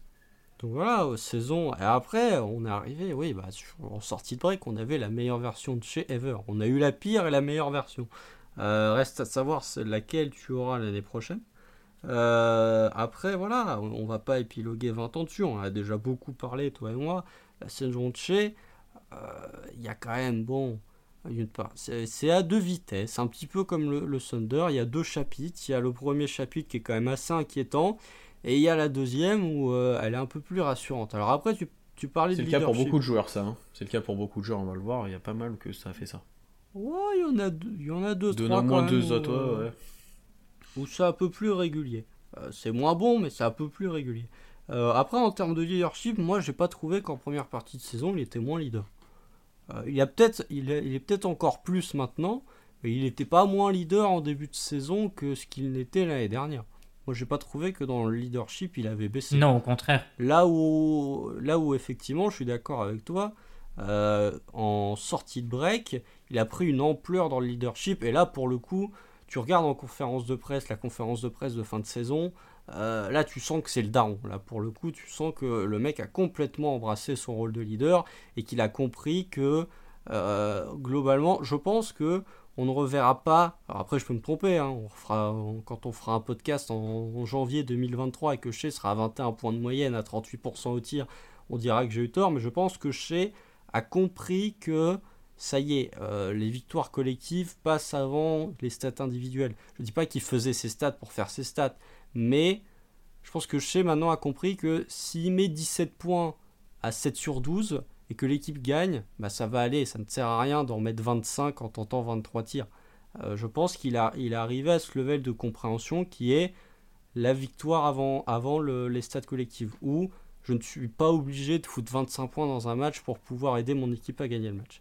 Et là, pour le coup, c'est peut-être le point que je vais retenir de cette saison, au-delà d'un point de vue statistique, c'est que sur cette seconde partie de saison et sur la fin de saison, Shea a gagné en assurance et pour moi a pris une autre dimension en termes de leadership. Ce qui est bien, c'est que Constant avait dit qu'il avait pas grand chose à dire sur Shea. C'est ça, c'est. Mais je rebondis sur ce que vous dites aussi. je rebondis sur ce que vous dites. Euh, on va enchaîner sur Lou Dort, lui qui pour le coup on n'a vraiment pas vu jouer depuis un moment. J'ai l'impression, j'ai l'impression que qu'il a pas joué. Ouais, c'est lui qui a été le premier out définitif. Je sais même pas. J'ai l'impression que ça fait. Il y a combien Il y a une triplette. Il y a Tide Jérôme, Muscala et euh, Dort en même temps. C'est le 3 mars euh, qu'il a été annoncé. J'ai l'impression que ça date de. Il a pas joué depuis le 12 février. Ouais, j'ai l'impression que ça date d'une autre saison. C'est incroyable. Rappelez-vous, cette saison, Diakité a joué. C'est ce que j'ai rappelé dans la conversation. Cette année, il y a eu Diakité. Pour moi, c'était il y a deux ans. Quoi. Hum, hum, hum, euh, que penser de la saison de Dor? Je l'avais mis dans le potentiel MVP parce qu'à un moment, il a quand même porté l'équipe. Euh, à un moment, il a. Euh, oui, pas beaucoup, mais il a quand même porté l'équipe. On l'a vu dans un rôle offensif toujours plus développé. Là, il a tapé les 17 points de moyenne, presque 18. il a eu beaucoup plus de tirs. Euh, il, ouais, il a, été plusieurs fois première option. Voilà, globalement, il y a eu beaucoup de choses aussi sur Lou Dort. Moi, je l'ai mis quand même au moins dans, une satisfaction et dans les joueurs qui ont progressé. Pourquoi? Parce que dans, son jeu offensif, il a ajouté des choses. Euh, alors, est-ce que c'est ce que tu souhaites le plus? Je sais pas, mais il a ajouté des choses. Il devient de plus en plus complet, il est capable de faire plus de choses balle en main. À un moment, en tout cas, il shootait beaucoup mieux au cercle qu'avant, il a un peu plus de toucher, un peu plus de résistance au contact, etc. Ça, c'était un gros point positif. Euh, défensivement, par contre, on sait le potentiel qu'il a, il n'est pas perdu, loin de là, ça peut toujours être un, énorme joueur défensivement sur, sur quand il est missionné mais on l'a un peu perdu cette année parce que il était, bah, il avait d'autres missions offensives notamment, il était moins bien entouré euh, sur certains passages défensivement aussi. Enfin, on l'a un peu perdu ce côté euh, stopper ultime défensif parce qu'il avait d'autres rôles. Et après, t'as cette incertitude pardon sur sur le tir. Euh, pour moi, il a progressé au tir. J'ai l'impression que sa gestuelle est toujours un peu plus fluide. Enfin, on reste sur un pas un shooter pur, hein, loin de là, mais que ça gagne en fluidité petit à petit. Le truc, c'est que le pourcentage n'est pas plus élevé parce qu'il en prend de plus en plus des compliqués, des pull-ups, etc. Mais pour moi, ce qu'on a vu là, ça permettra peut-être dans le futur d'avoir un joueur un peu plus efficient, un peu plus. Ça, ça sera la grosse problématique avec lui, constant, peut-être un jour. Euh, c'est ça, c'est problématique avec lui. Mais j'ai quand même l'impression que sur globalement son jeu, il a progressé offensivement, qu'on est face à un joueur beaucoup plus accompli, c'est un grand mot avec Dort, mais euh, qui a beaucoup plus de choses en magasin qu'avant, euh, qui continue de progresser. Et lui, pour le coup, on lui a mis un plafond de verre euh, presque tout le temps. Jusqu'où il peut aller Jusqu'où il peut aller, je sais pas. Est-ce qu'on a envie que ça soit une option 2 en attaque? Je pense pas. Est-ce qu'on a envie de le voir tout le temps balle en main? Je pense pas non plus. Mais par contre, c'est ben, ça pourrait être utile par certains passages où le jour euh, où les autres sont très bien défendus, il pourra prendre un petit peu plus de responsabilité ou débloquer une ou deux situations, ça peut être intéressant.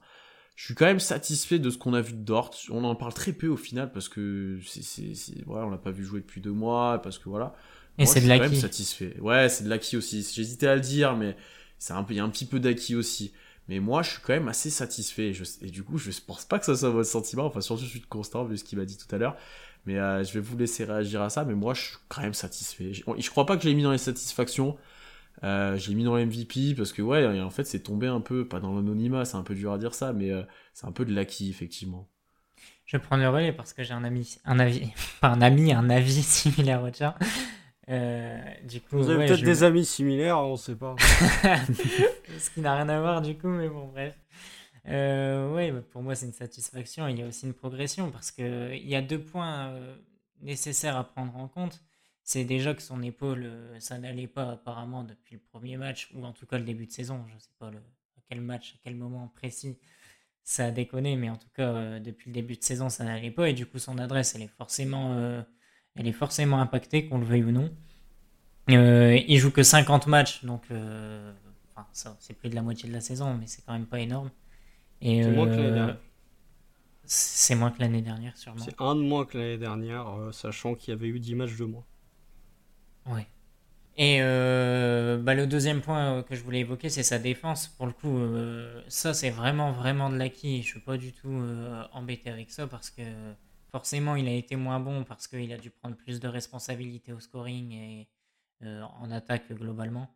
Du coup, forcément, tu es beaucoup plus fatigué. C'est très dur de défendre, surtout le plus gros joueur en face, après que tu joues, tu joues beaucoup avec la balle en attaque.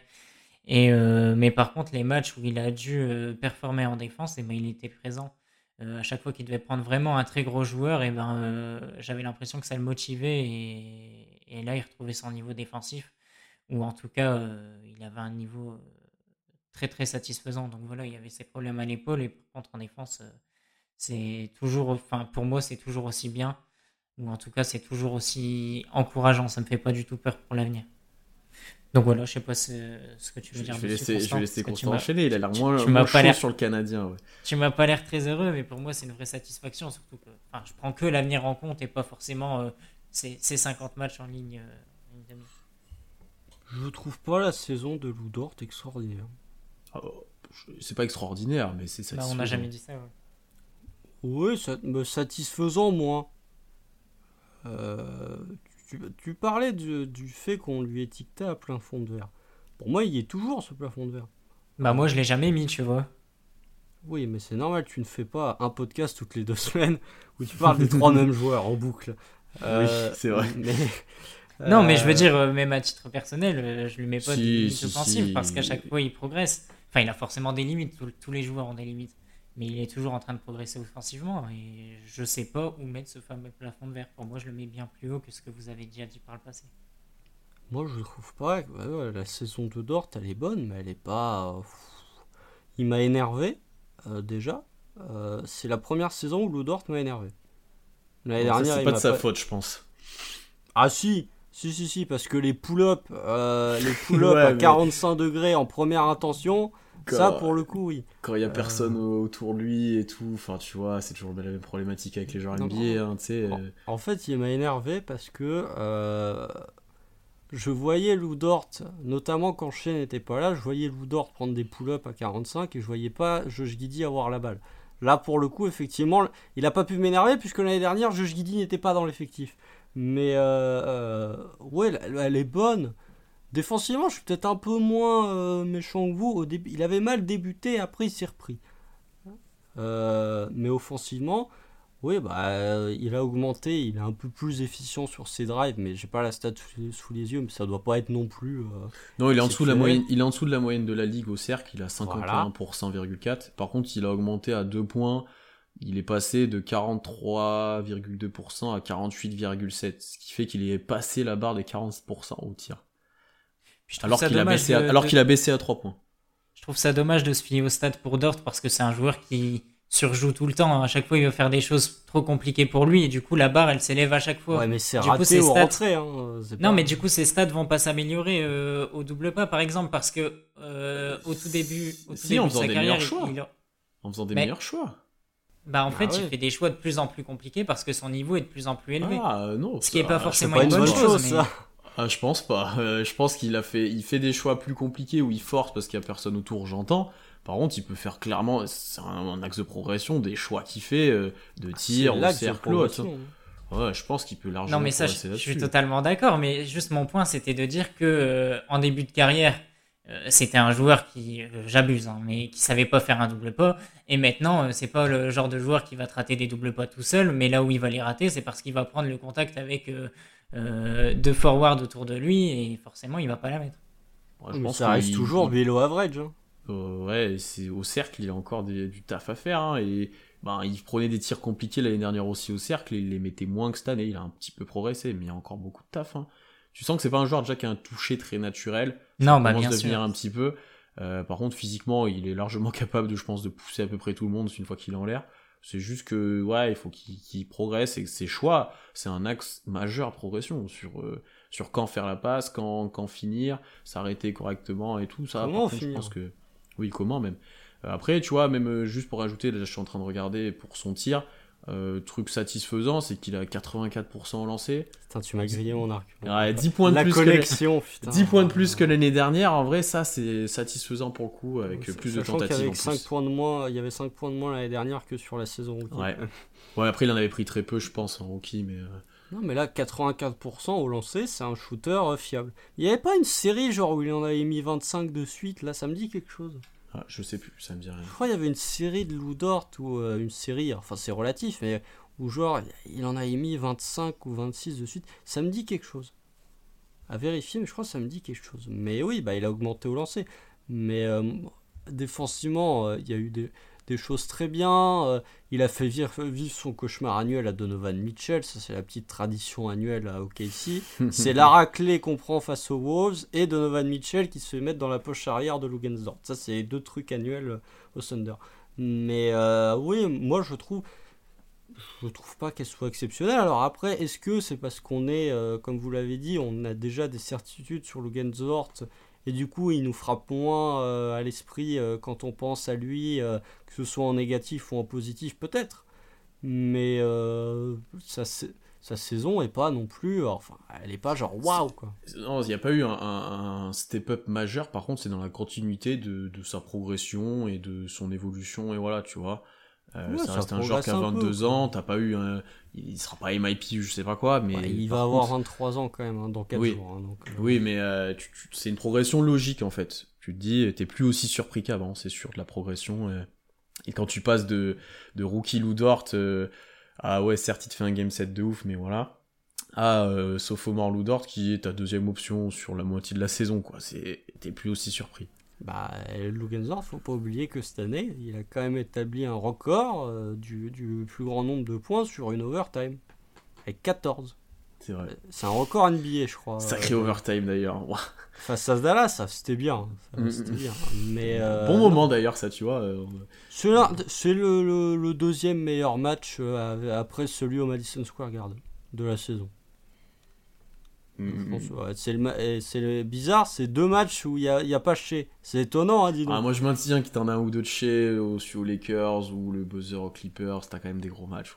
Je maintiens. Buzzer aux Clippers, il est gâché parce que c'est le moment où Josh Gideon aurait dû faire son premier triple-double et il force. Oh là là. Ah oui, c'est vrai. C'est vrai. Il force, il force, mais non, après, ouais, bah, Lugensdort, euh, voilà, on attendra. En fait, le problème, c'est le même problème que celui de l'année dernière, c'est que euh, ce dépassement de fonction qu'il a fait euh, ne te permet pas de te rassurer sur ce qu'il fera l'année prochaine. Euh, c'est bien, on l'a vu faire des choses. Ça peut être utile pour le futur, ou s'il est là dans le futur d'ailleurs. Ça peut être utile pour le futur si jamais il y a un match où tu es en galère. Mais c'est pas ça que tu attends de Lugensort. En tout cas, moi, ce que j'attends de Lugensort, c'est qu'il soit all defensive team et qu'il rentre ses 3 points à un pourcentage raisonnable. Ouais. Après, l'année prochaine, t'auras deux top 15 euh, On sait pas. hein.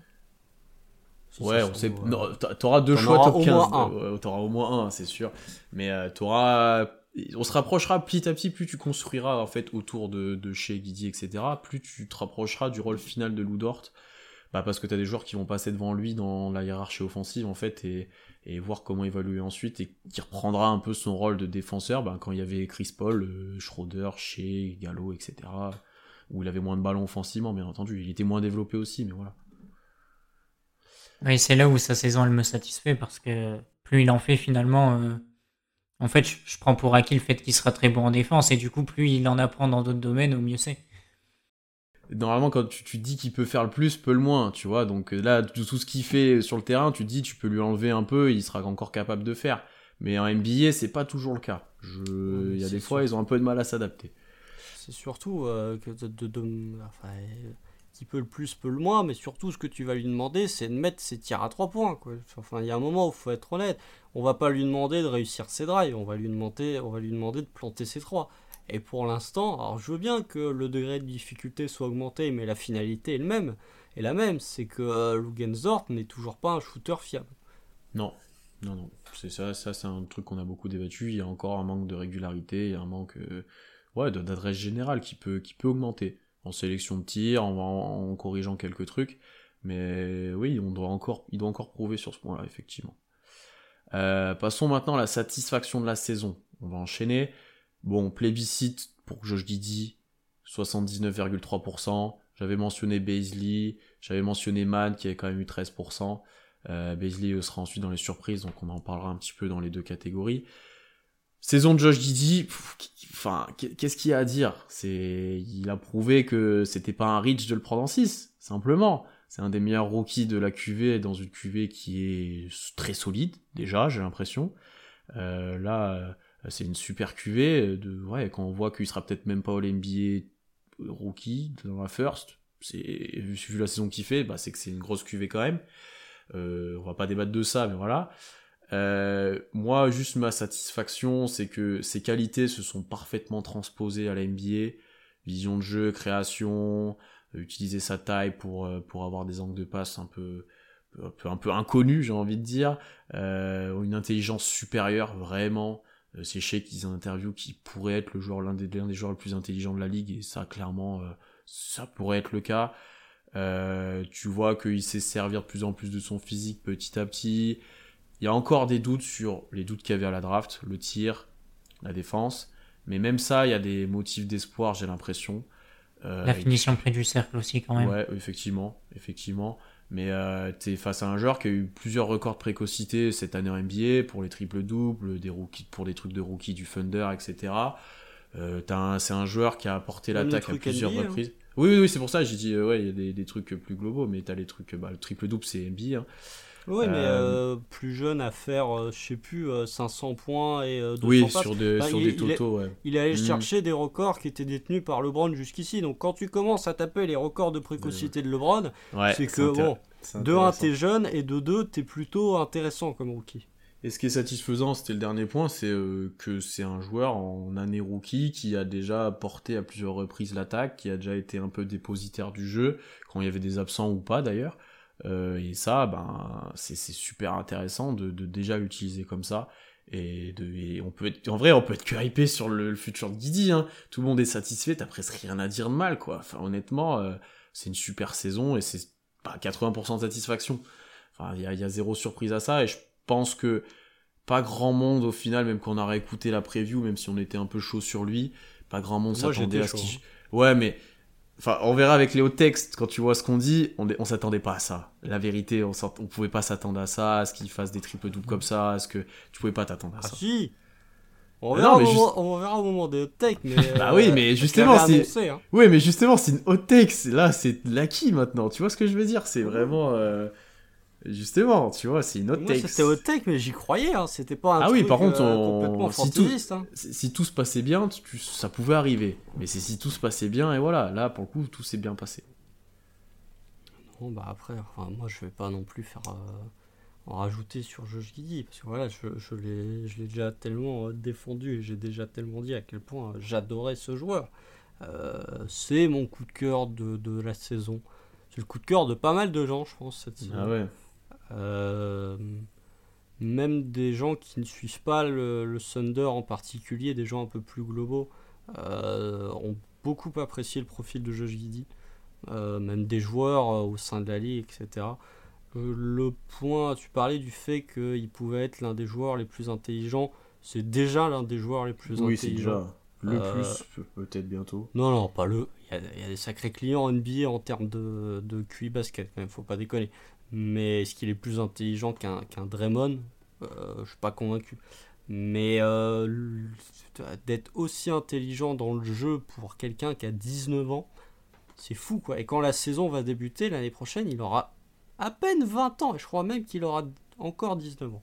Mais euh, oh non, la saison de Giddy, elle est extrêmement satisfaisante. Voilà, le, le, le point sur lequel tu as parlé, sa défense, il a montré en fait, la progression de Josh Giddy, elle est linéaire. C'est que euh, plus la saison avançait, plus il était meilleur. Jusqu'au moment où il s'est blessé. Euh, défensivement, ça avait très très mal débuté. Il n'y avait pas d'effort, il n'y avait euh, pas d'intensité. Il était largué petit à petit. il y a encore beaucoup de progrès à faire, mais petit à petit, c'était quand même de mieux en mieux. Il y avait, avait de la progression. ça devenait plus un boulet complet. Et le tir, oui, effectivement, le tir reste un point d'interrogation, mais j'ai envie de te dire, contrairement à un autre meneur australien, euh, Josh Giddy est capable de sanctionner à mi-distance.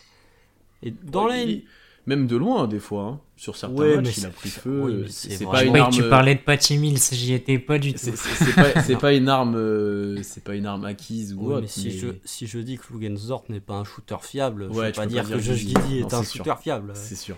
Donc au mais au moins euh, Josh Giddy à mi-distance c'est c'est quelque chose qui est, euh, pour moi, c'est acquis. Pour moi, c'est vraiment, il a un shoot à mi-distance. Finition près du cercle, ça peut encore progresser, bien évidemment, mais comme beaucoup de joueurs du Thunder d'ailleurs, c'est pas un défaut que tu peux imputer qu'à Josh. Euh, voilà, après leadership, euh, euh, s'il avait des coéquipiers qui n'étaient pas des peintres complets, il aurait fini à 8,5 passes de moyenne sur sa zéro saison rookie. Donc voilà. Et, 10 triple-double, je pense. Bah, Peu importe finalement, l'important c'est de savoir qui, que c'est un bon passeur. Voilà. Il y avait 8 ou 10 passes D ou 6. Enfin, non, mais. important cette année. Voilà, donc on va pas, je vais pas faire 20 euh, minutes de plus sur Joshiti. Très très grosse satisfaction. Pas loin d'être dans ma surprise de l'année parce que je l'attendais pas à ce niveau-là quand même, même si j'avais de très hautes espérances pour lui.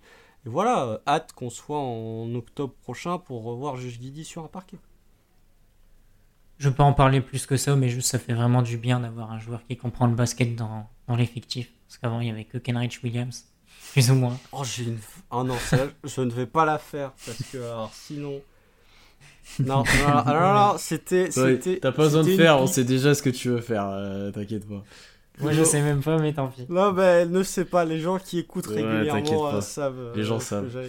Je regarde Guidi, il est à 20 sur 50 à mi-distance au niveau des lancers, ce qui est dans la moyenne de la ligue.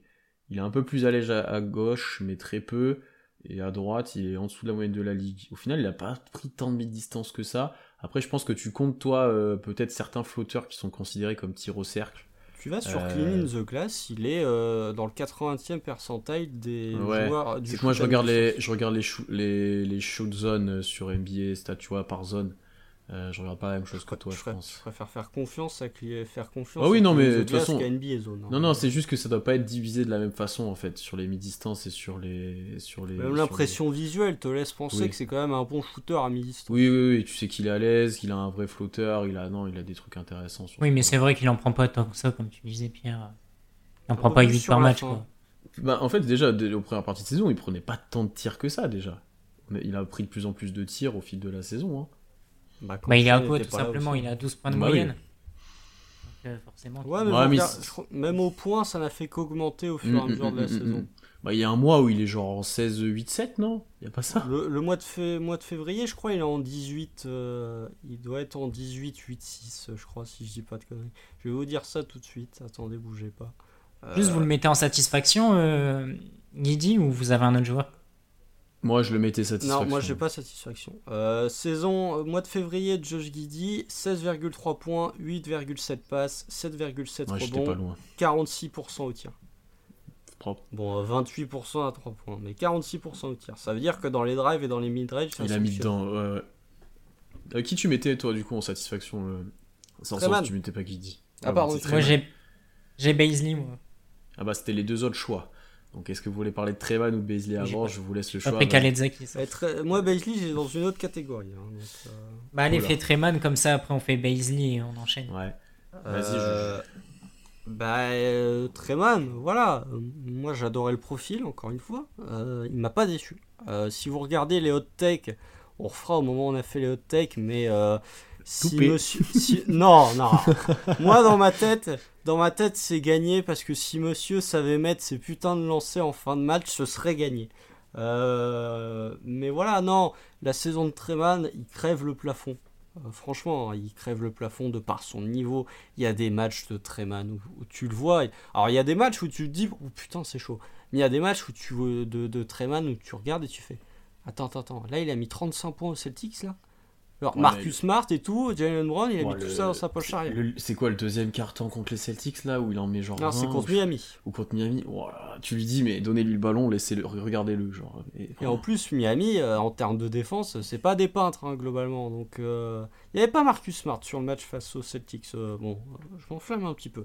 Mais ça reste quand même la défense des Celtics, ça reste quand même quelque chose de très solide. mais oui, il y a, des séquences. Il a, il a mal débuté. Euh, déjà, il jouait pas tout le temps. Euh, il était souvent dans la rotation derrière Malédon et derrière Ty Jerome. Puis petit à petit, avec les cas de Covid, euh, il a pris de plus en plus son envol. Et puis, il y a un moment où on est arrivé à, un Treman qui était très performant. Il a fait mauvais début de saison, G-League, retour parce qu'il y a du Covid et des absents. Et il a plus jamais quitté. n'avait pas débuté. Donc, oui, mais il a, fait, il a fait un micro passage où c'était bizarre. Et après, euh, il a plus jamais lâché le, groupe et il a montré quoi. C'est ça, et puis il faut pas oublier que Treman, il a débuté 26 matchs cette année. C'est pas rien, c'est plus d'un quart de la saison. Euh, donc voilà, après on peut dire... Il y a un moment où, toi particulièrement Pierre, moi j'étais un peu plus calme, mais tu as été très critique envers Treman. Ouais. Tu disais à la création, c'était pas terrible, au shoot, il commençait à moins mettre dedans. Et puis moi je te disais, il, se mangeait un rookie wall, et je pense qu'il s'est mangé un rookie wall sur la seconde partie de saison, parce que mine de rien, c'est l'un des joueurs qui a le plus enchaîné cette saison. Euh, ou pas loin en tout cas, il a eu très peu, jusqu'au moment de sa blessure, il a eu très peu de repos, Treman, en termes de matchs joués, d'enchaînement, etc. Euh, C'était quand même. C'est euh, chaque, euh, tout le monde a eu à peu près 10 jours de repos à cause de blessures. Treman a enchaîné, enchaîné, Bah, enchaîné, enchaîné les Tu, matchs. tu- tu veux une stat qui confirme ça, c'est que c'est le cinquième joueur qui a le plus de minutes dans l'effectif. Voilà. Alors qu'il a quasi pas joué du début de saison. Après, c'est un de ceux qu'on a joué le plus en termes de nombre global. Euh, il y a 60. très peu de jeux. Ouais, il y a, il y a que, que Poku qui a joué plus de matchs que lui. Non, il y a des Baisley, pardon. Ouais. Baisley qui a joué le plus. Mais euh, par contre, ouais, il a, eu, il a eu quand même des grosses minutes, effectivement.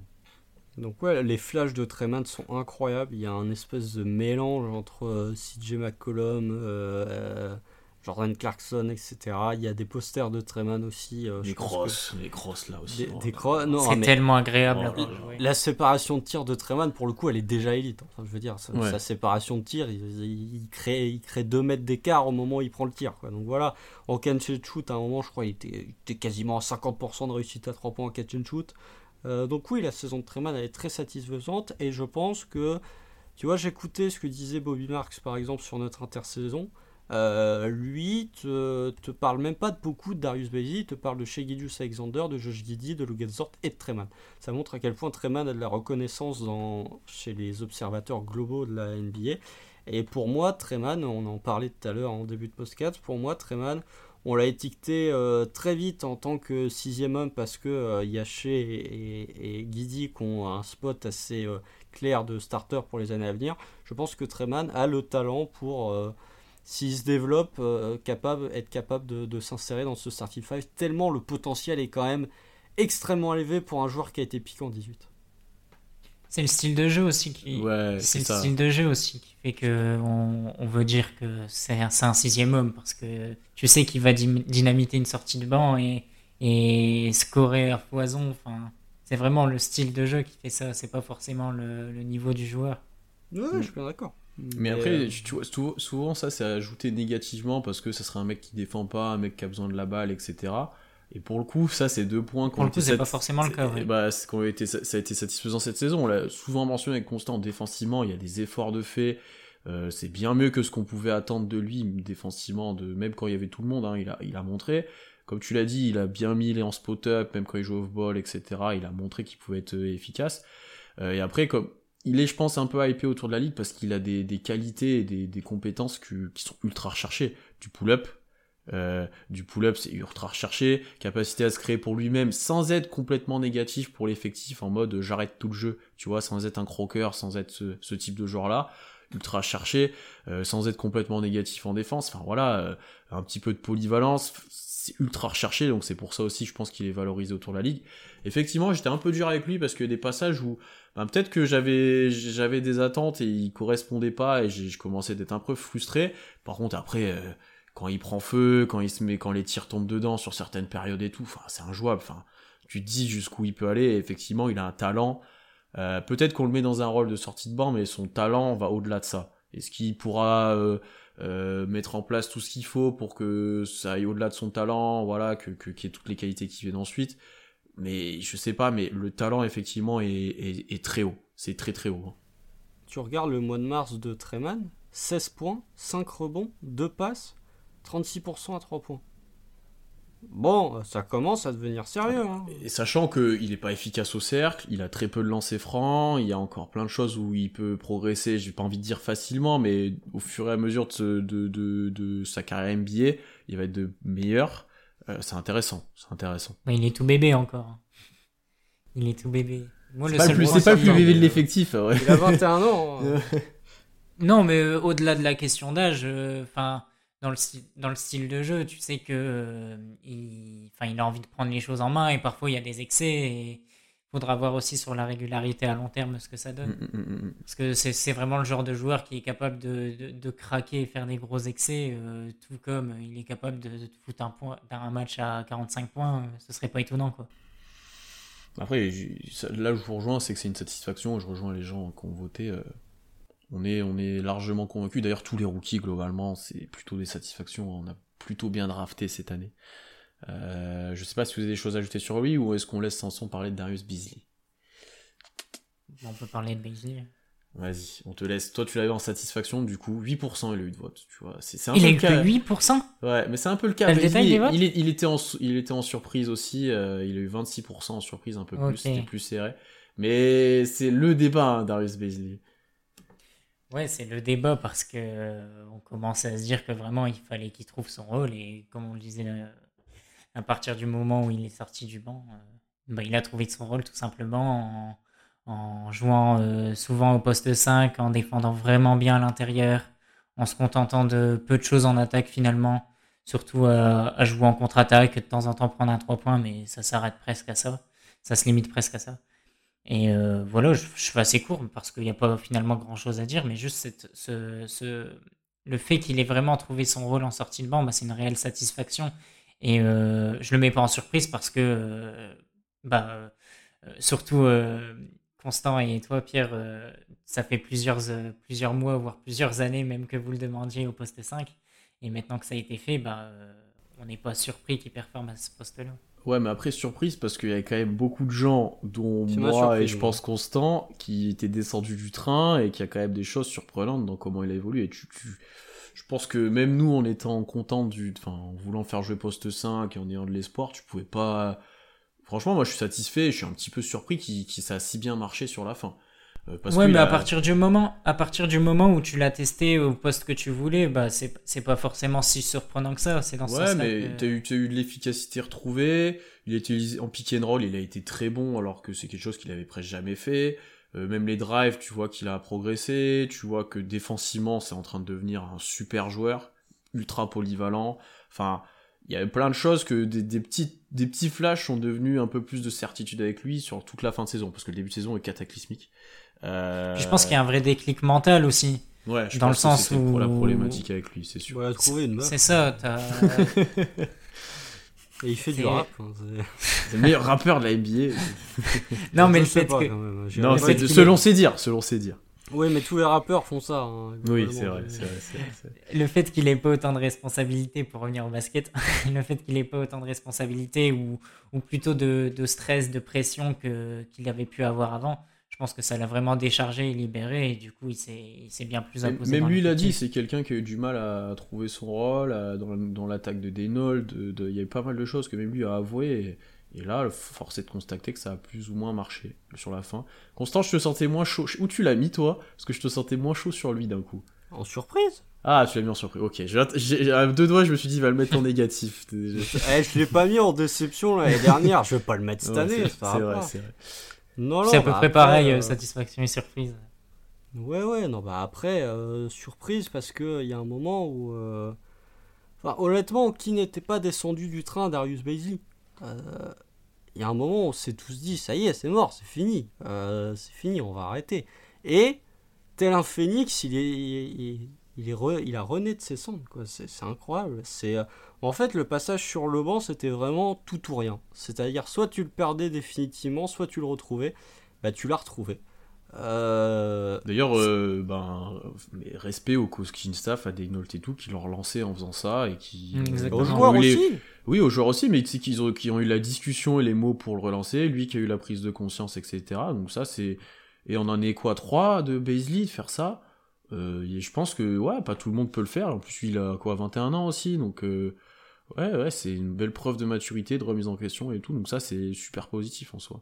Après la première, il était déjà en sortie de banc. euh, le contexte était différent. Ouais, mais il était dans une bonne équipe, a- c'est par Bah, rapport à l'année dernière, quoi. tu viens d'arriver, ça n'a rien à Mm. voir. Ouais, mais justement, en année 3, c'est plus en année 2 te- que tu fais ça, en année Oui. 1,5 même. Oui, je vois ce que tu veux dire. Euh, Mais après, oui, bon, alors ça, fais- ça faisait deux ans, nous, qu'on le disait, euh, qu'on le gueulait sur tous les toits qu'il fallait le mettre au poste 5.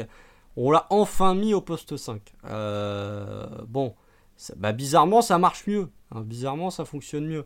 Ensuite, euh, la progression défensive, elle était déjà là l'année dernière. Cette année, il y a encore plus. Je pense que globalement, du poste Baisley peut défendre du poste 2 au poste 5 sans gros problème.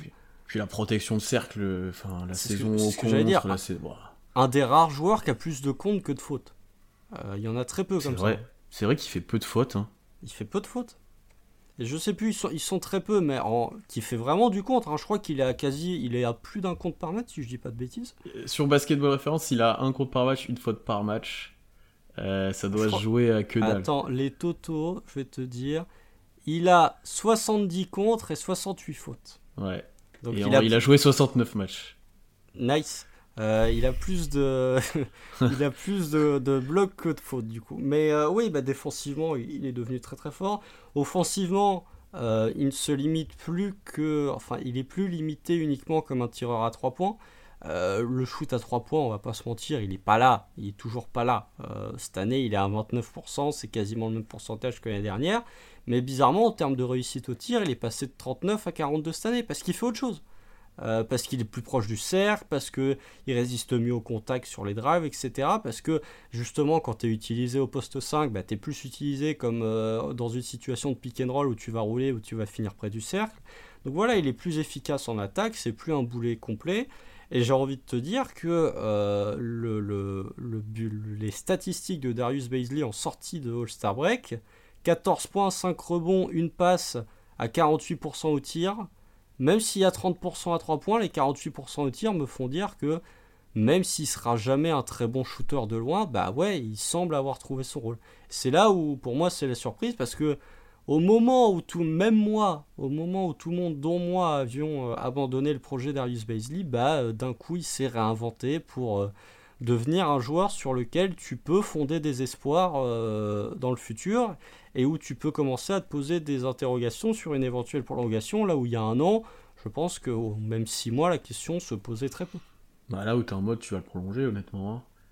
Ah, ça, ça dépend. hein. oui. Il y a une Ouais, question mais- de tarif, il y a une Ouais, question non, de-. Sachant Non, mais l'envie de le prolonger en tout cas. Ouais, t'as déjà t'as envie. Ça choque. Oui, là, il y a un moment où tu disais non, prolonge pas. Là, tu te dis bon. Par contre, ce 68%, 69 au lancer franc, tu vois que c'est ouais, c'est problématique le tir. Ah, c'est pas un shooter né. quoi. Non, non.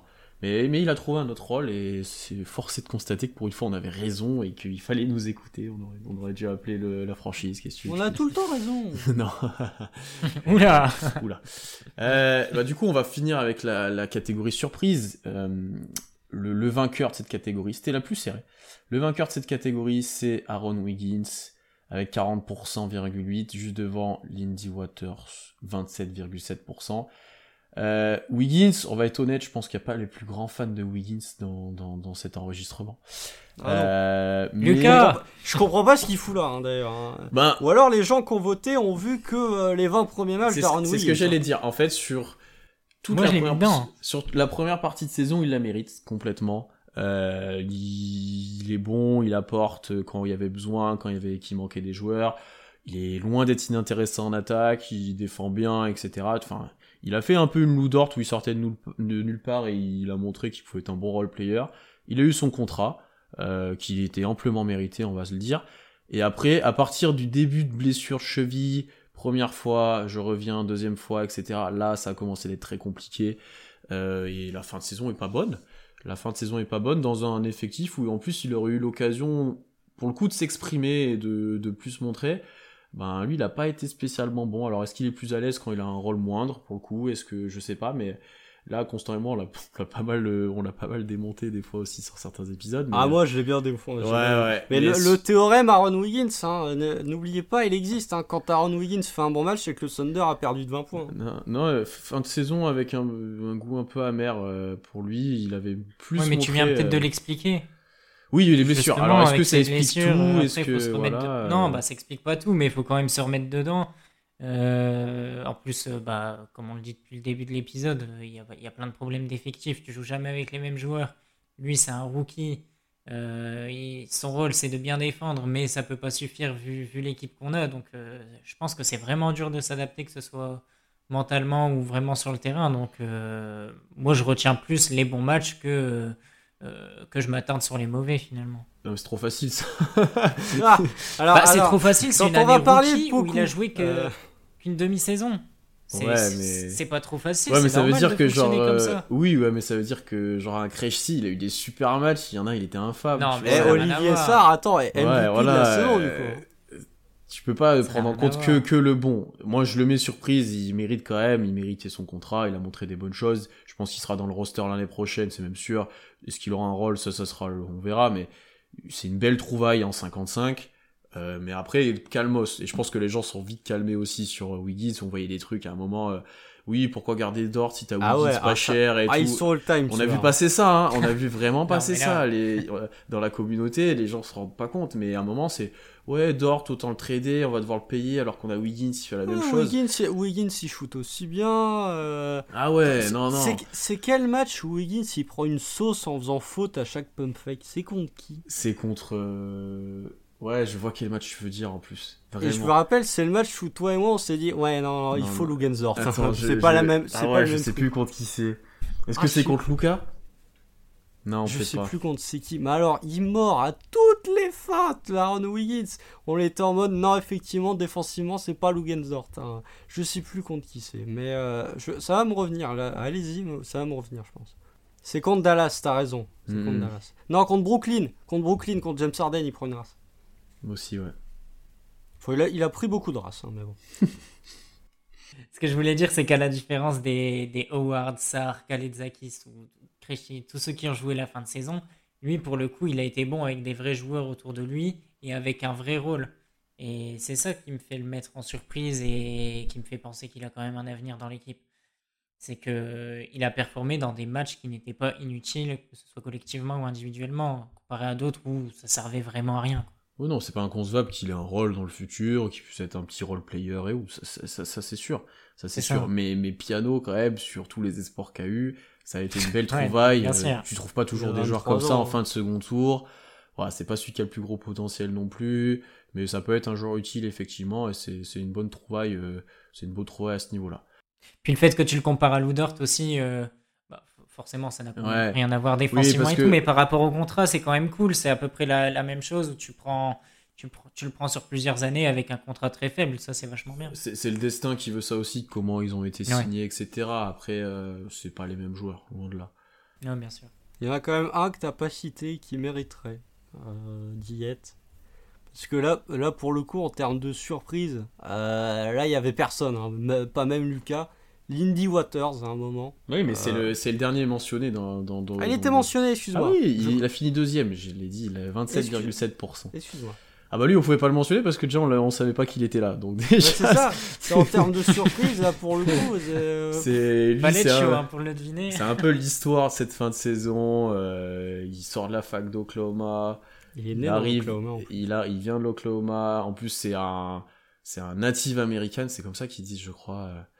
Euh, donc, il a une super communauté qui le suit dans certaines villes, etc. Euh, il se fait son trou angélique parce qu'il tire très bien. Il arrive dans l'effectif au moment où ça commence un peu tout se dilapider, il faut le dire quand même. Il n'a pas eu trop trop de chance là-dessus. Il avait fait que quelques matchs où il y avait un peu de monde. Et petit à petit, il s'est adapté, faut le dire. Euh, le tir est venu petit à petit, enfin les pourcentages en tout il est cas. bienvenu hein, à la fin. oui, oui, Oh c'est pour là ça. là Au, là au là. début, c'était compliqué, mais petit à petit, tu vois qu'il a pris ses aises, il a pris confiance. Il y a des tirs en première intention, tu te dis, ah ouais, bon bah, bon bah, c'est bien. Bon, bah, c'est Euh, le meilleur Et shooter même au début, tu le voyais. Même au début, tu le voyais à la mécanique que ça allait aller. Donc, Oui, et puis même les- la sélection de tirs, tu vois un joueur qui a confiance et que- qui sait que c'est un shooter, entre guillemets, tu vois, il prend pas les mêmes tirs que les autres. Euh, et c'est venu petit à petit. Il y a encore beaucoup de travail. Je pense que lui, pour le coup, il a un plafond de verre qui sera, ce sera un shooter. Euh, Est-ce qu'il arrivera à pas être trop négatif en défense pour rester sur le terrain? Euh, Ça sera la grande question pour qui joue. Après, lui, je pense en termes de création et autres, je pense que tu peux pas en attendre grand chose. Mais par contre, avoir un joueur comme ça à OKC, historiquement, ça a dû arriver quoi Une ou deux fois euh, de ce Et profil-là. Alex Ouais, c'est ça, ouais, c'est ça. Euh, donc l'avoir là dès maintenant en- pour rien pour l'instant. Alors jusqu'où il va aller Voilà, est-ce que ça va devenir un Duncan Robinson Je ne sais quoi, on sait pas. Mais, euh, mais c'est intéressant. Défensivement, ils ont le même niveau. Oui, c'est à peu près ça. mais c'est très intéressant de l'avoir trouvé lui aussi. Et c'est une très belle surprise de ces fins de saison euh, euh, que- qu'ils ont fait. Puis c'est un profil toujours utile, donc c'est vachement bien. Oui, Ah après, bah, est-ce que il tu auras de la place pour lui donner beaucoup de temps de jeu? Je sais pas. Bon, vu Non, mais au moins, si tu l'as- oui. Si tu l'as dans ton, dans ton, ton roster au cas où, bah, c'est très bien. Et si, s'il prend feu, et ben, tant mieux. Quoi. Tu peux le faire jouer 3, tu penses? Pour moi, c'est quelqu'un que tu dois faire jouer l'année prochaine. Si, Ouais, en, fonction, en fonction de la draft, tu vois, on- moi j'aime bien, j'aime bien comparer les deux. Je préfère dans ma rotation mettre quelqu'un comme Waters qui excelle dans un domaine, à savoir le tir extérieur, encore plus dans un domaine aussi important, que de mettre Wiggins qui est euh, moyen, qui est moyen Moi, partout, pense- mais qui excelle nulle part. Je, je pense qu'on est d'accord. Mais après, euh, quand tu auras déjà Dort, Guidi, chez Man à faire jouer, plus Tu lui donnes les potentiellement minutes de. Ty Jerome, tu t'en fous. Oh, il en avait plus trop, t'as dit. Oh, il, en avait, il en avait beaucoup. Euh, attends, on arrive à Non, la après, déception de de l'année. toute façon, mais- pour, pour- après, s'il peut jouer 3 et défendre des 3, ça serait bien, mais ça me paraît compliqué. Non, Euh, il fait 98. Et, ouais. et après, par contre, le, le, le facteur, ça va être s'il est capable de défendre. On sait que c'est comme ça que ça fonctionne aussi un petit peu au Kessie. Euh, on sait que c'était l'un des objectifs de, de ces fins de saison pour lui, c'est de s'adapter défensivement. C'est pour ça qu'il a été aussi signé deux ans en tout et lui. Euh, c'est que est-ce qu'il est capable de prouver qu'il peut être sur le terrain défensivement? Parce que bah, offensivement tu sais. Tu sais ce que tu le fous dans un coin tu le fous à 45 et ça sera une menace et les défenses seront obligés de sortir sur lui. C'est presque sûr il est déjà à 36% Enfin, voilà t'es obligé de sortir. Mais par contre défensivement s'il te coûte plus cher c'est compliqué Ah oui, c'est sûr, mais il peut, pour moi, il peut, je ne dis pas qu'il va devenir, mais la trajectoire avec Joe Harris, ou le parallèle avec Joe Harris, c'est quand même assez flagrant. hein. Même taille, même poids, même parcours, Joe Harris a été cuté par les Cavs euh, au moment où LeBron était là, c'est dommage. Je pense que, je pense que LeBron, en 2017-2018, il aurait bien aimé avoir Joe Harris dans un corner. Euh, Joe Harris est passé par la G-League, ensuite a été récupéré par les Nets. Joe Harris joue 3 Joe Harris joue 3. Mais Joe Harris, euh, Joe Harris cette année est mauvais.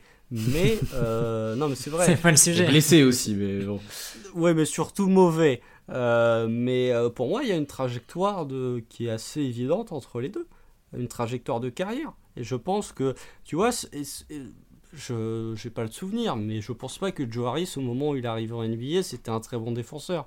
Mais par contre, il a su progresser pour soit être trop fort offensivement pour euh, te permettre de le garder en défense, soit su progresser assez, euh, soit, enfin, su progresser assez en défense pour pouvoir rester sur le terrain. Mais je pense pas que Harris, au moment où il soit arrivé, soit on prévoyait qu'il devienne Harris. Donc le seul moyen de savoir si Waters est capable d'être meilleur en défense et euh, de progresser, c'est de le foutre sur le parquet. Hum, hum, hum. À voir l'année prochaine s'il arrive à, à se faire un- une petite place. Mais il va avoir, euh, en vrai, en fin de banc, ça va être la baston un petit peu, ou même, euh, tu vois, en 10, 11. euh, Ah ouais. Ça ça, dépendra de la draft. ça dépendra de ça. la draft, effectivement, ou peut-être de un ou deux. Tu peux toujours avoir une odeur qui a- un ou deux joueurs qui arrivent par trade ou par signature ou autre, mais ouais, à voir, à voir. Euh, on va passer à la déception.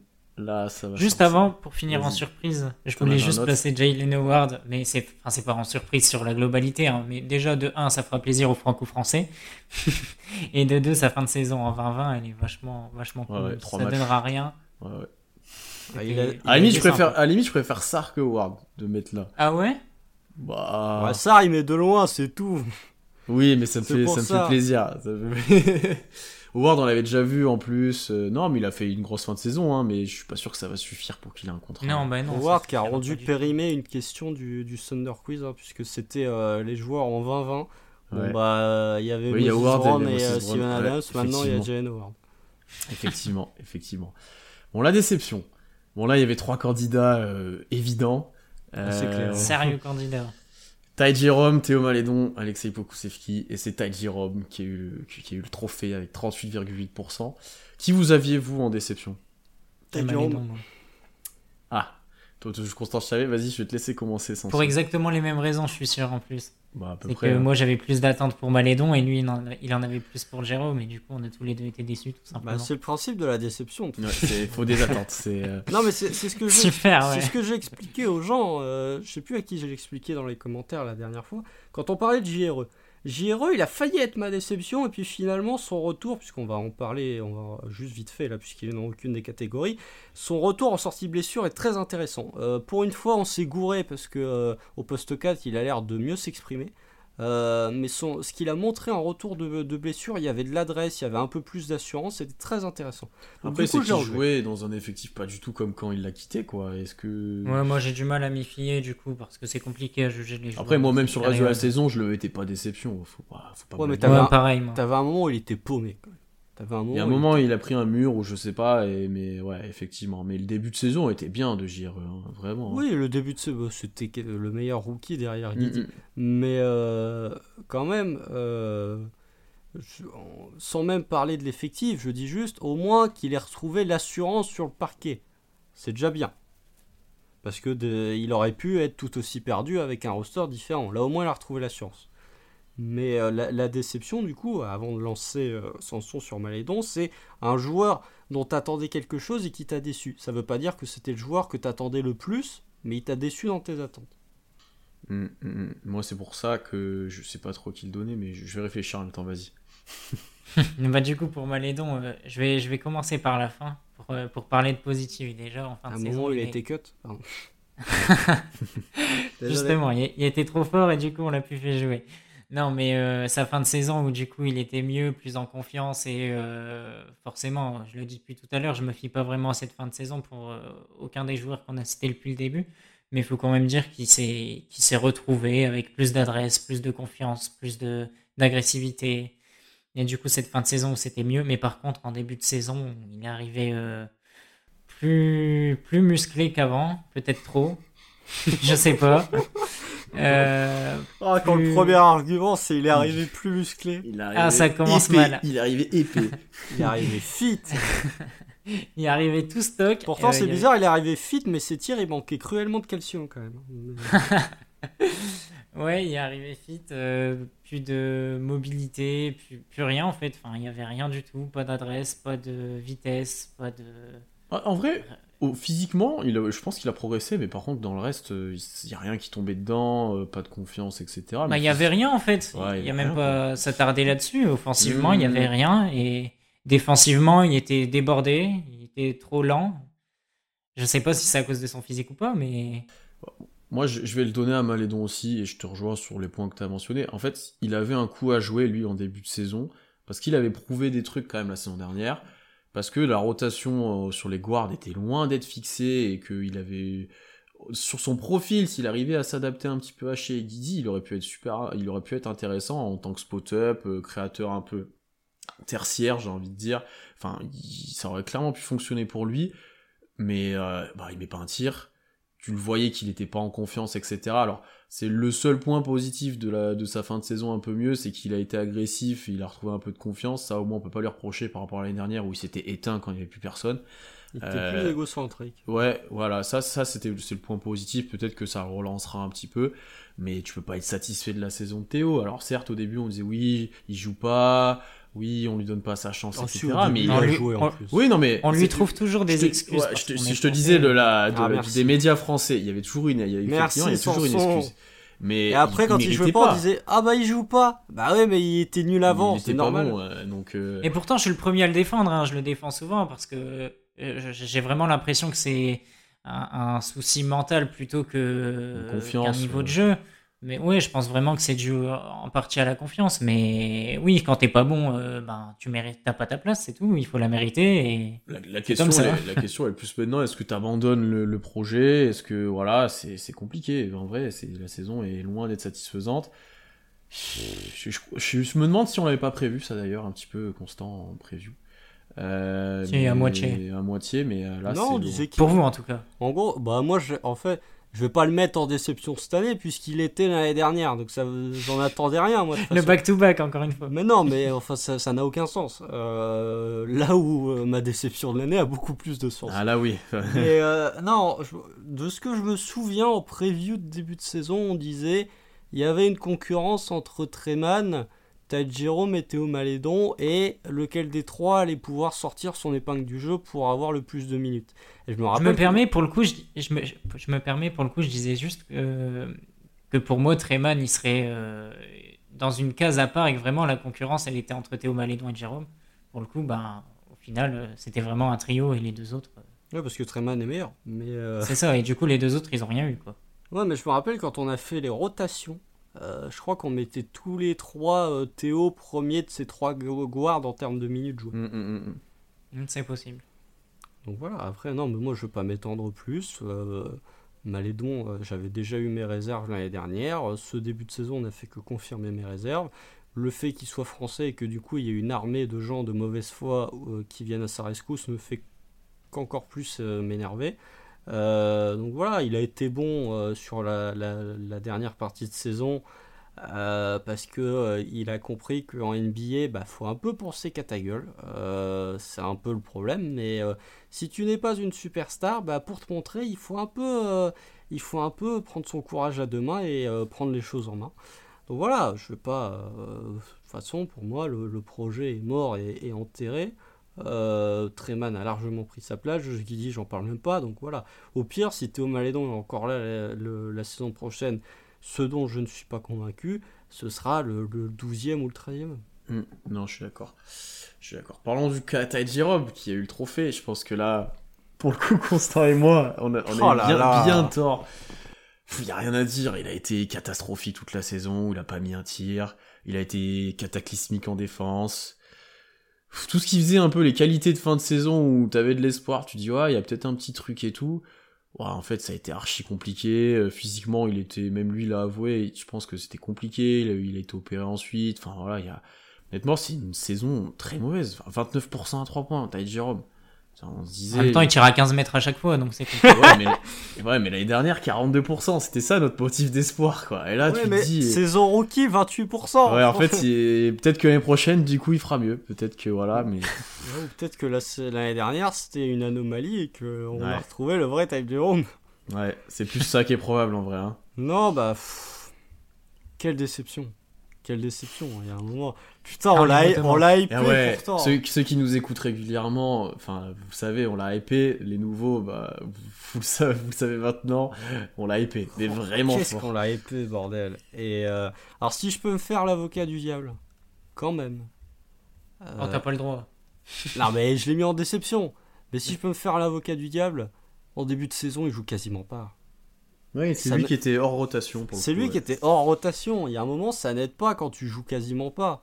Euh, après, c'est un peu les seules excuses que tu peux donner à Ty Jerome, puisque lui, pour le coup, euh, il m'a bien énervé aussi. Je pense qu'au global, c'est Shea qui m'a le plus énervé cette année, parce qu'il a pris tellement de tirs.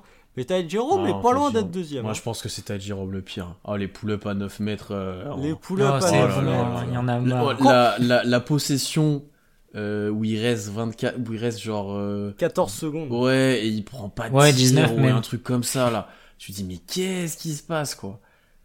Combien de fois dans un quatrième quart où t'avais un match un peu serré, t'as Ty Jerome qui Il venu prendre 2-3 trucs, tirs et ouais. qui balance des bricasses Ah Non, là. en vrai, là-dessus, il était super frustrant. Et c'est ça. En fait, c'est qu'il pensait pouvoir mettre les mêmes tirs que l'année dernière, etc. Et alors qu'il a shooté à, à 15 points de moins. Mais c'est surtout Non, c'était- 13, 13. c'est- C'était genre l'année dernière il y avait personne, mais cette année il y avait des gars. Il y avait à un du moment, monde, ouais. Il y avait du monde. donc, En euh, fait, non. il, il aurait pu faire euh, avec une meilleure sélection de tirs, à prendre que les bons tirs ouverts et avec un peu de création, parce que ça, il était un peu capable de le faire. Il aurait pu être intéressant en, en jouant avec les autres, quoi. Et là, il s'est fermé dans son rôle de shooter. shoot, il mettait rien. Oui, mais il mettait rien. Mais là, il s'est fermé dans son rôle de, de sniper. Ouais, il faisait voilà, et- vraiment que ça, oui, Ouais, mais sans c'est- aucune efficacité. C'est le sniper de Wish. Il, il tire, il- non, mais il tire, il tire des balles en chamallow là, à ce niveau-là. Mais euh, c'est pas. Non, non. enfin, il y a pas. Est-ce qu'il y a un match où euh, Ty Jerome est à. Allez, oh, c'est dommage. Il y a 13 matchs où il a plus de 50% au tir. Ouais, quand même. Parce qu'il y a un ou deux où il fait des stats un peu et tout, quand même. Mais, euh, Par contre, il y en a 16 où il est à moins de 30%. ouais. On l'a déjà mis MVP Ah oui, il l'a été, il l'a été. Cette année sûr, ou l'année dernière? Cette année, je pense pas. Hein. Cette année, je suis- c'est sûr, il l'a été. Bah, ça, c'est. Alors, ça, pour le coup, non, parce que les gens le voient, mais attends. Si, si, il l'a été match 35. Alors, match 35, c'est contre qui? C'est contre New York quand on gagne de 15 points. Euh, c'est le match de la nouvelle année. C'est moi qui l'ai foutu MVP Oui, t'hésitais et, et tu l'as dit. Ah ouais, oui, je. MVP à 11 Ouais, points. ouais. Ouais, mais en 11 même points, temps, 5 rebonds, 5 passes. En même temps, c'est un match qu'on gagne 95 à 80. Donc il y a un moment où, et où Shea shoot à 9 sur 25 et Lou Dort à 2 sur 12. Il Donc, fait un peu euh, tourner le, le match en sortie de banc, si je me souviens Je bien. crois qu'il fait un gros quatrième quart, ouais, si je dis pas de conneries. Non, mais pas grand chose à ajouter, il a pas été bon, on peut terminer. quoi. Il est dégueulasse. Parlons du Capoku, le dernier euh, nommé dans cette catégorie. Bon, beaucoup déception de. défaut, hein. Ouais, parce que déception sur les quoi, euh, 40 premiers matchs. Et plus déception. 55. Je sais pas, je me rends pas compte en vrai. Combien de matchs Le ils sont Star passés c'est 50 matchs. C'est- hein, Mais il a Allez, commencé un peu avant, non.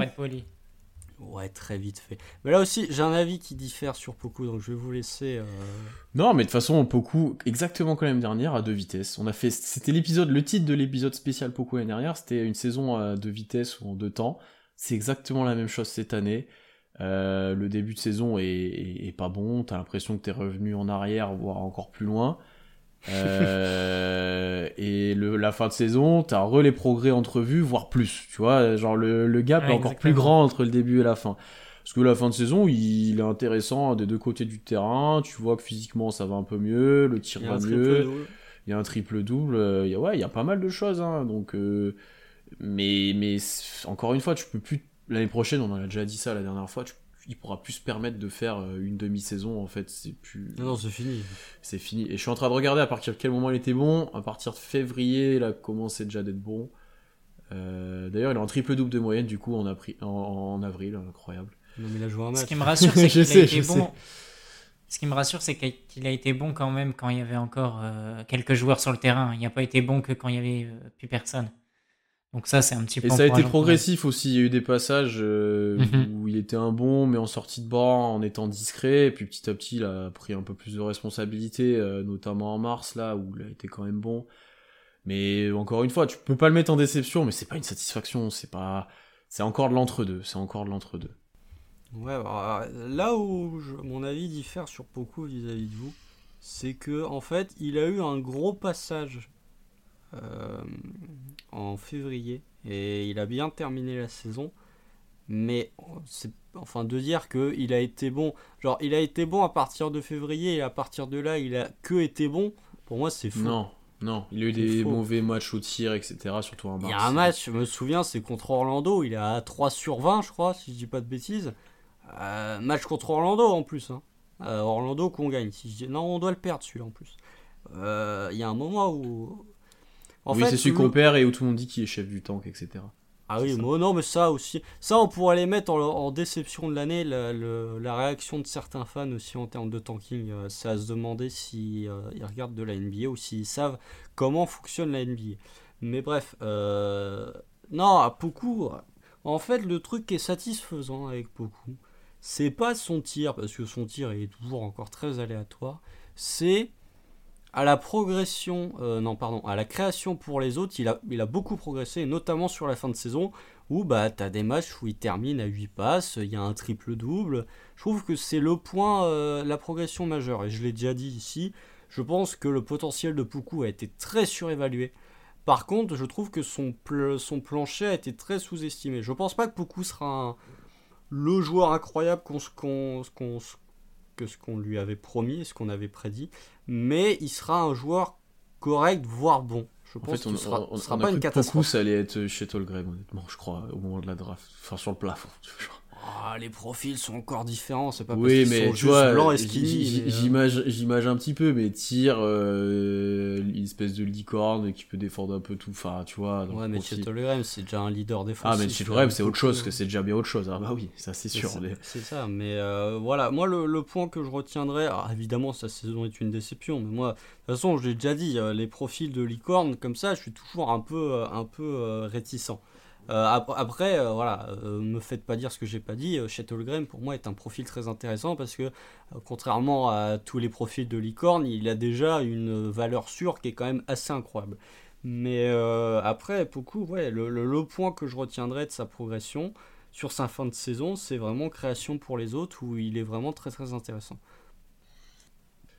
Euh, non, je suis d'accord avec toi que beaucoup, il a montré pas mal de choses euh, au-delà du, tir qu'on attend encore un petit peu et de physiquement d'une dimension qui doit encore être prise, mais euh, mais il y a un petit peu de motif d'espoir. Va falloir prouver l'année prochaine sur une saison complète, mais il y a du motif d'espoir. C'était la dernière catégorie de trophées.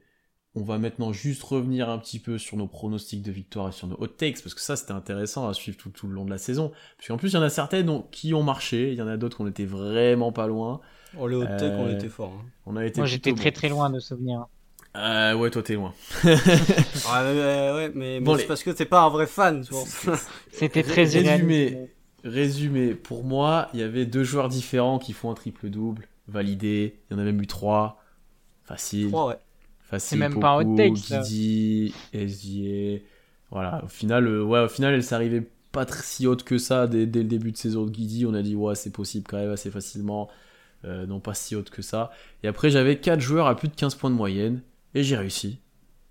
Il y a 4 joueurs à plus de 15 Bah ouais, points. Jalen Howard et Non, non, non, Sakis. non, non, non. C'est de la triche. Non. Oh, les gratteurs professionnels. Non, non, non, en vrai, c'est, Il y en a deux. c'est l'échec. Il y a que Shea et euh, Dort. Un Beasley a pas été bon assez sur tout le long de la saison pour 15. Beaucoup, même chose. Euh, Guidi score pas assez pour ça. Man score pas assez non plus. Non, celle-là, j'étais un petit peu loin sur celle-ci, je l'avoue, je l'avoue. Celle-là, elle a pas trop marché. Euh, donc 1 sur 2 pour moi. Sanson, quand même, Dort All Defensive Team, et, euh, Shea All-Star et All-NBA. Oh, la triplette. La Le- triplette. Le triplé du raté. là, là, on est loin. Je pense que Dort euh, ne le sera pas et il y a moins de discussions Non, cette année autour de ça. non, non. Chez All-Star, il y avait moins de discussions même que l'année dernière. Enfin, voilà. euh, saison Au moins, c'est des vrais hot takes. Ouais, celle-là était très haute. Était incandescente. Constant, pas loin. Constant, je dois avouer. 2 sur 2. Non, t'avais, t'avais, t'avais Dort aussi all défensif, tu l'avais dit, tu l'avais mentionné. Ah bon? Ouais. Ah bah. Euh, tu avais Guidi, tu l'avais dit un, un peu en direct, top 3 ou top 5 rookie. J'avais dit top 5 et euh, comme on était en direct, j'avais dit top 3. Top 3, il sera pas. Non, top 5, il peut y être. Il peut y être. euh, Il doit y être. euh, il doit y être, mais est-ce qu'il le sera? C'est une autre question. J'avais dit leader chez les rookies en triple double aussi. Ce qui est cas. Ouais. Et t'avais dit, ouais, qu'il pouvait l'être avec. Ouais, ouais ça c'est le cas euh, assez facile, je pense d'ailleurs. Il y a que lui qui en a fait, non? Non, non, Cade en en a fait, fait un? euh, deux ou trois, je crois. Moins tu que avais- Didier, mais il, il en a fait. Et celle qui me fait beaucoup rire, 3 Non. matchs à plus de 30 Elle est points bonne. pour Treman. Il en est a bonne. deux, il en a un à 29. Parce qu'il loupe son lancer à Dallas. à la fin. Et ouais. Non, non, elle est bonne. Elle n'est pas bonne. Dans mon cœur, dans mon cœur, elle est bonne. Ce, ce lancer d'ailleurs qui est devenu un troll euh, assez Un énorme running gag. entre, euh, ouais, entre Giddy et autres, Treman, euh, et qui est devenu un running gag après. Quand, enfin, le, le fait d'atteindre 30 points, c'est devenu un running gag entre les deux, puisque euh, Treman s'est foutu de la gueule de Josh Giddy au moment où Giddy en plante 28 au Madison Square Garden en disant Ah, mais non, mais t'as été nul, t'as pas mis 30 points. Mm, mm, mm. C'est assez, ça montre la bonne ambiance qui règne et c'est assez C'est drôle entre les deux de suivre ça. Donc, euh, pas si mal sur le hot take cette année, bien joué. Et juste, Constant, je vais te laisser rappeler les pronostics de début de saison sur les victoires défaites. Ouais, ah, ils étaient magnifiques. hein, euh, euh, toi, Pierre, t'avais pronostiqué 22 victoires pour 60 défaites. Ça va. Euh, même bilan que l'année dernière, enfin même nombre de victoires que l'année dernière. Ok, ici 14e. Ça va. Euh, Sanson, t'avais dit 26 victoires pour 56 défaites. Ok, ici 13e. Ça va un peu moins. Ça va un peu moins. Et alors moi, j'avais craqué mon slip. Moi, j'avais dit 30 victoires. 30 victoires, 13e de l'Ouest. En Tout en, playoff. dis... non, non, tout en disant que ce soit dans la preview ou que ce soit dans l'article, 30 wins est sûrement excessif. Je pense qu'on sera entre les 24 et les 28, mais pas en dessous. Bon, bah, j'avais partiellement raison. Euh, Morgan avait dit qu'on était à 28 victoires. Ça, c'est le reste de l'équipe. 28 victoires. Bon, 12e. Il avait prédit trois équipes qui étaient moins bonnes que nous à Mhm. l'ouest quand Ça, même. ça allait perdre beaucoup quand même. 28 victoires, 12ème. pff. Ah ouais, ouais. Tom avait dit 22 victoires, 15e. Bon, bah, il avait juste sous-estimé les, Ro- les Rockets. Et on a notre grand champion, Lucas. 24 victoires, 58 défaites, 14e. Il avait tout bon. Bravo à lui. beau. Bravo, Lucas. Il me rejoint l'année dernière comme ayant pronostiqué le bon bilan, puisque je refuse de croire qu'on a gagné le match face aux Clippers l'année dernière. Bravo ouais, j'ai trouvé pile le bon bilan, euh, solide. hein. Bon, après, on sait à peu Ouais. près dans quelle euh, fourchette fallait taper, mais quand même Ouais, solide. bah, à la victoire près, euh, attends. ouais, vraiment, vraiment. vraiment. fallait savoir qu'on allait taper les Suns alors qu'il n'y avait personne. quoi. C'est, euh, Ouais. Oui, ou qu'on Euh. perd les Blazers. Non, on gagne les deux fois. On les a sweepés, on leur a mis 4-0 euh, sur la série, de, la série de saison régulière. Oui, enfin, vu le contexte, c'est plus des défaites. Ah, c'est pas faux. Mais en même temps, Portland, on parlait de tank euh, cette année. solide. Celui de Portland, il est pire que, ce, que le nôtre l'année dernière. Que ce soit en termes de ratio victoire-défaite et en termes de net rating, il est encore plus dégueulasse. Hmm. Mais bizarrement, personne n'en parle parce que c'est pas Sam Presti et que Portland n'a pas 28 milliards de pics comme nous. Sur ce, messieurs, on va arrêter là. C'était un plaisir de parler avec vous de cette saison. On a été très complet. Pour ceux qui nous rejoignent, ben, abonnez-vous partout, toutes les plateformes d'écoute, sur Twitch, sur YouTube, parce qu'on va être très actifs là cette intersaison. Ça va être intéressant. Il y a plein de choses à dire. Il y a la draft, il y a voilà. Ça va se mettre en place petit à petit, mais on a on a déjà pas mal d'idées.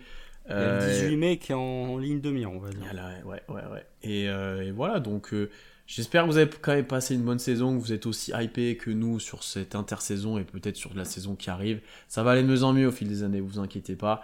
Et, les, les déclarations de fin de saison, en fait, c'est ça le problème. On- nous, on s'est un peu projeté. Déjà, bravo à vous si vous êtes arrivé jusqu'à la fin. Parce que écouter trois abrutis parler du Thunder pendant deux heures, ça doit pas être évident. courageux. Donc, bravo et merci à vous.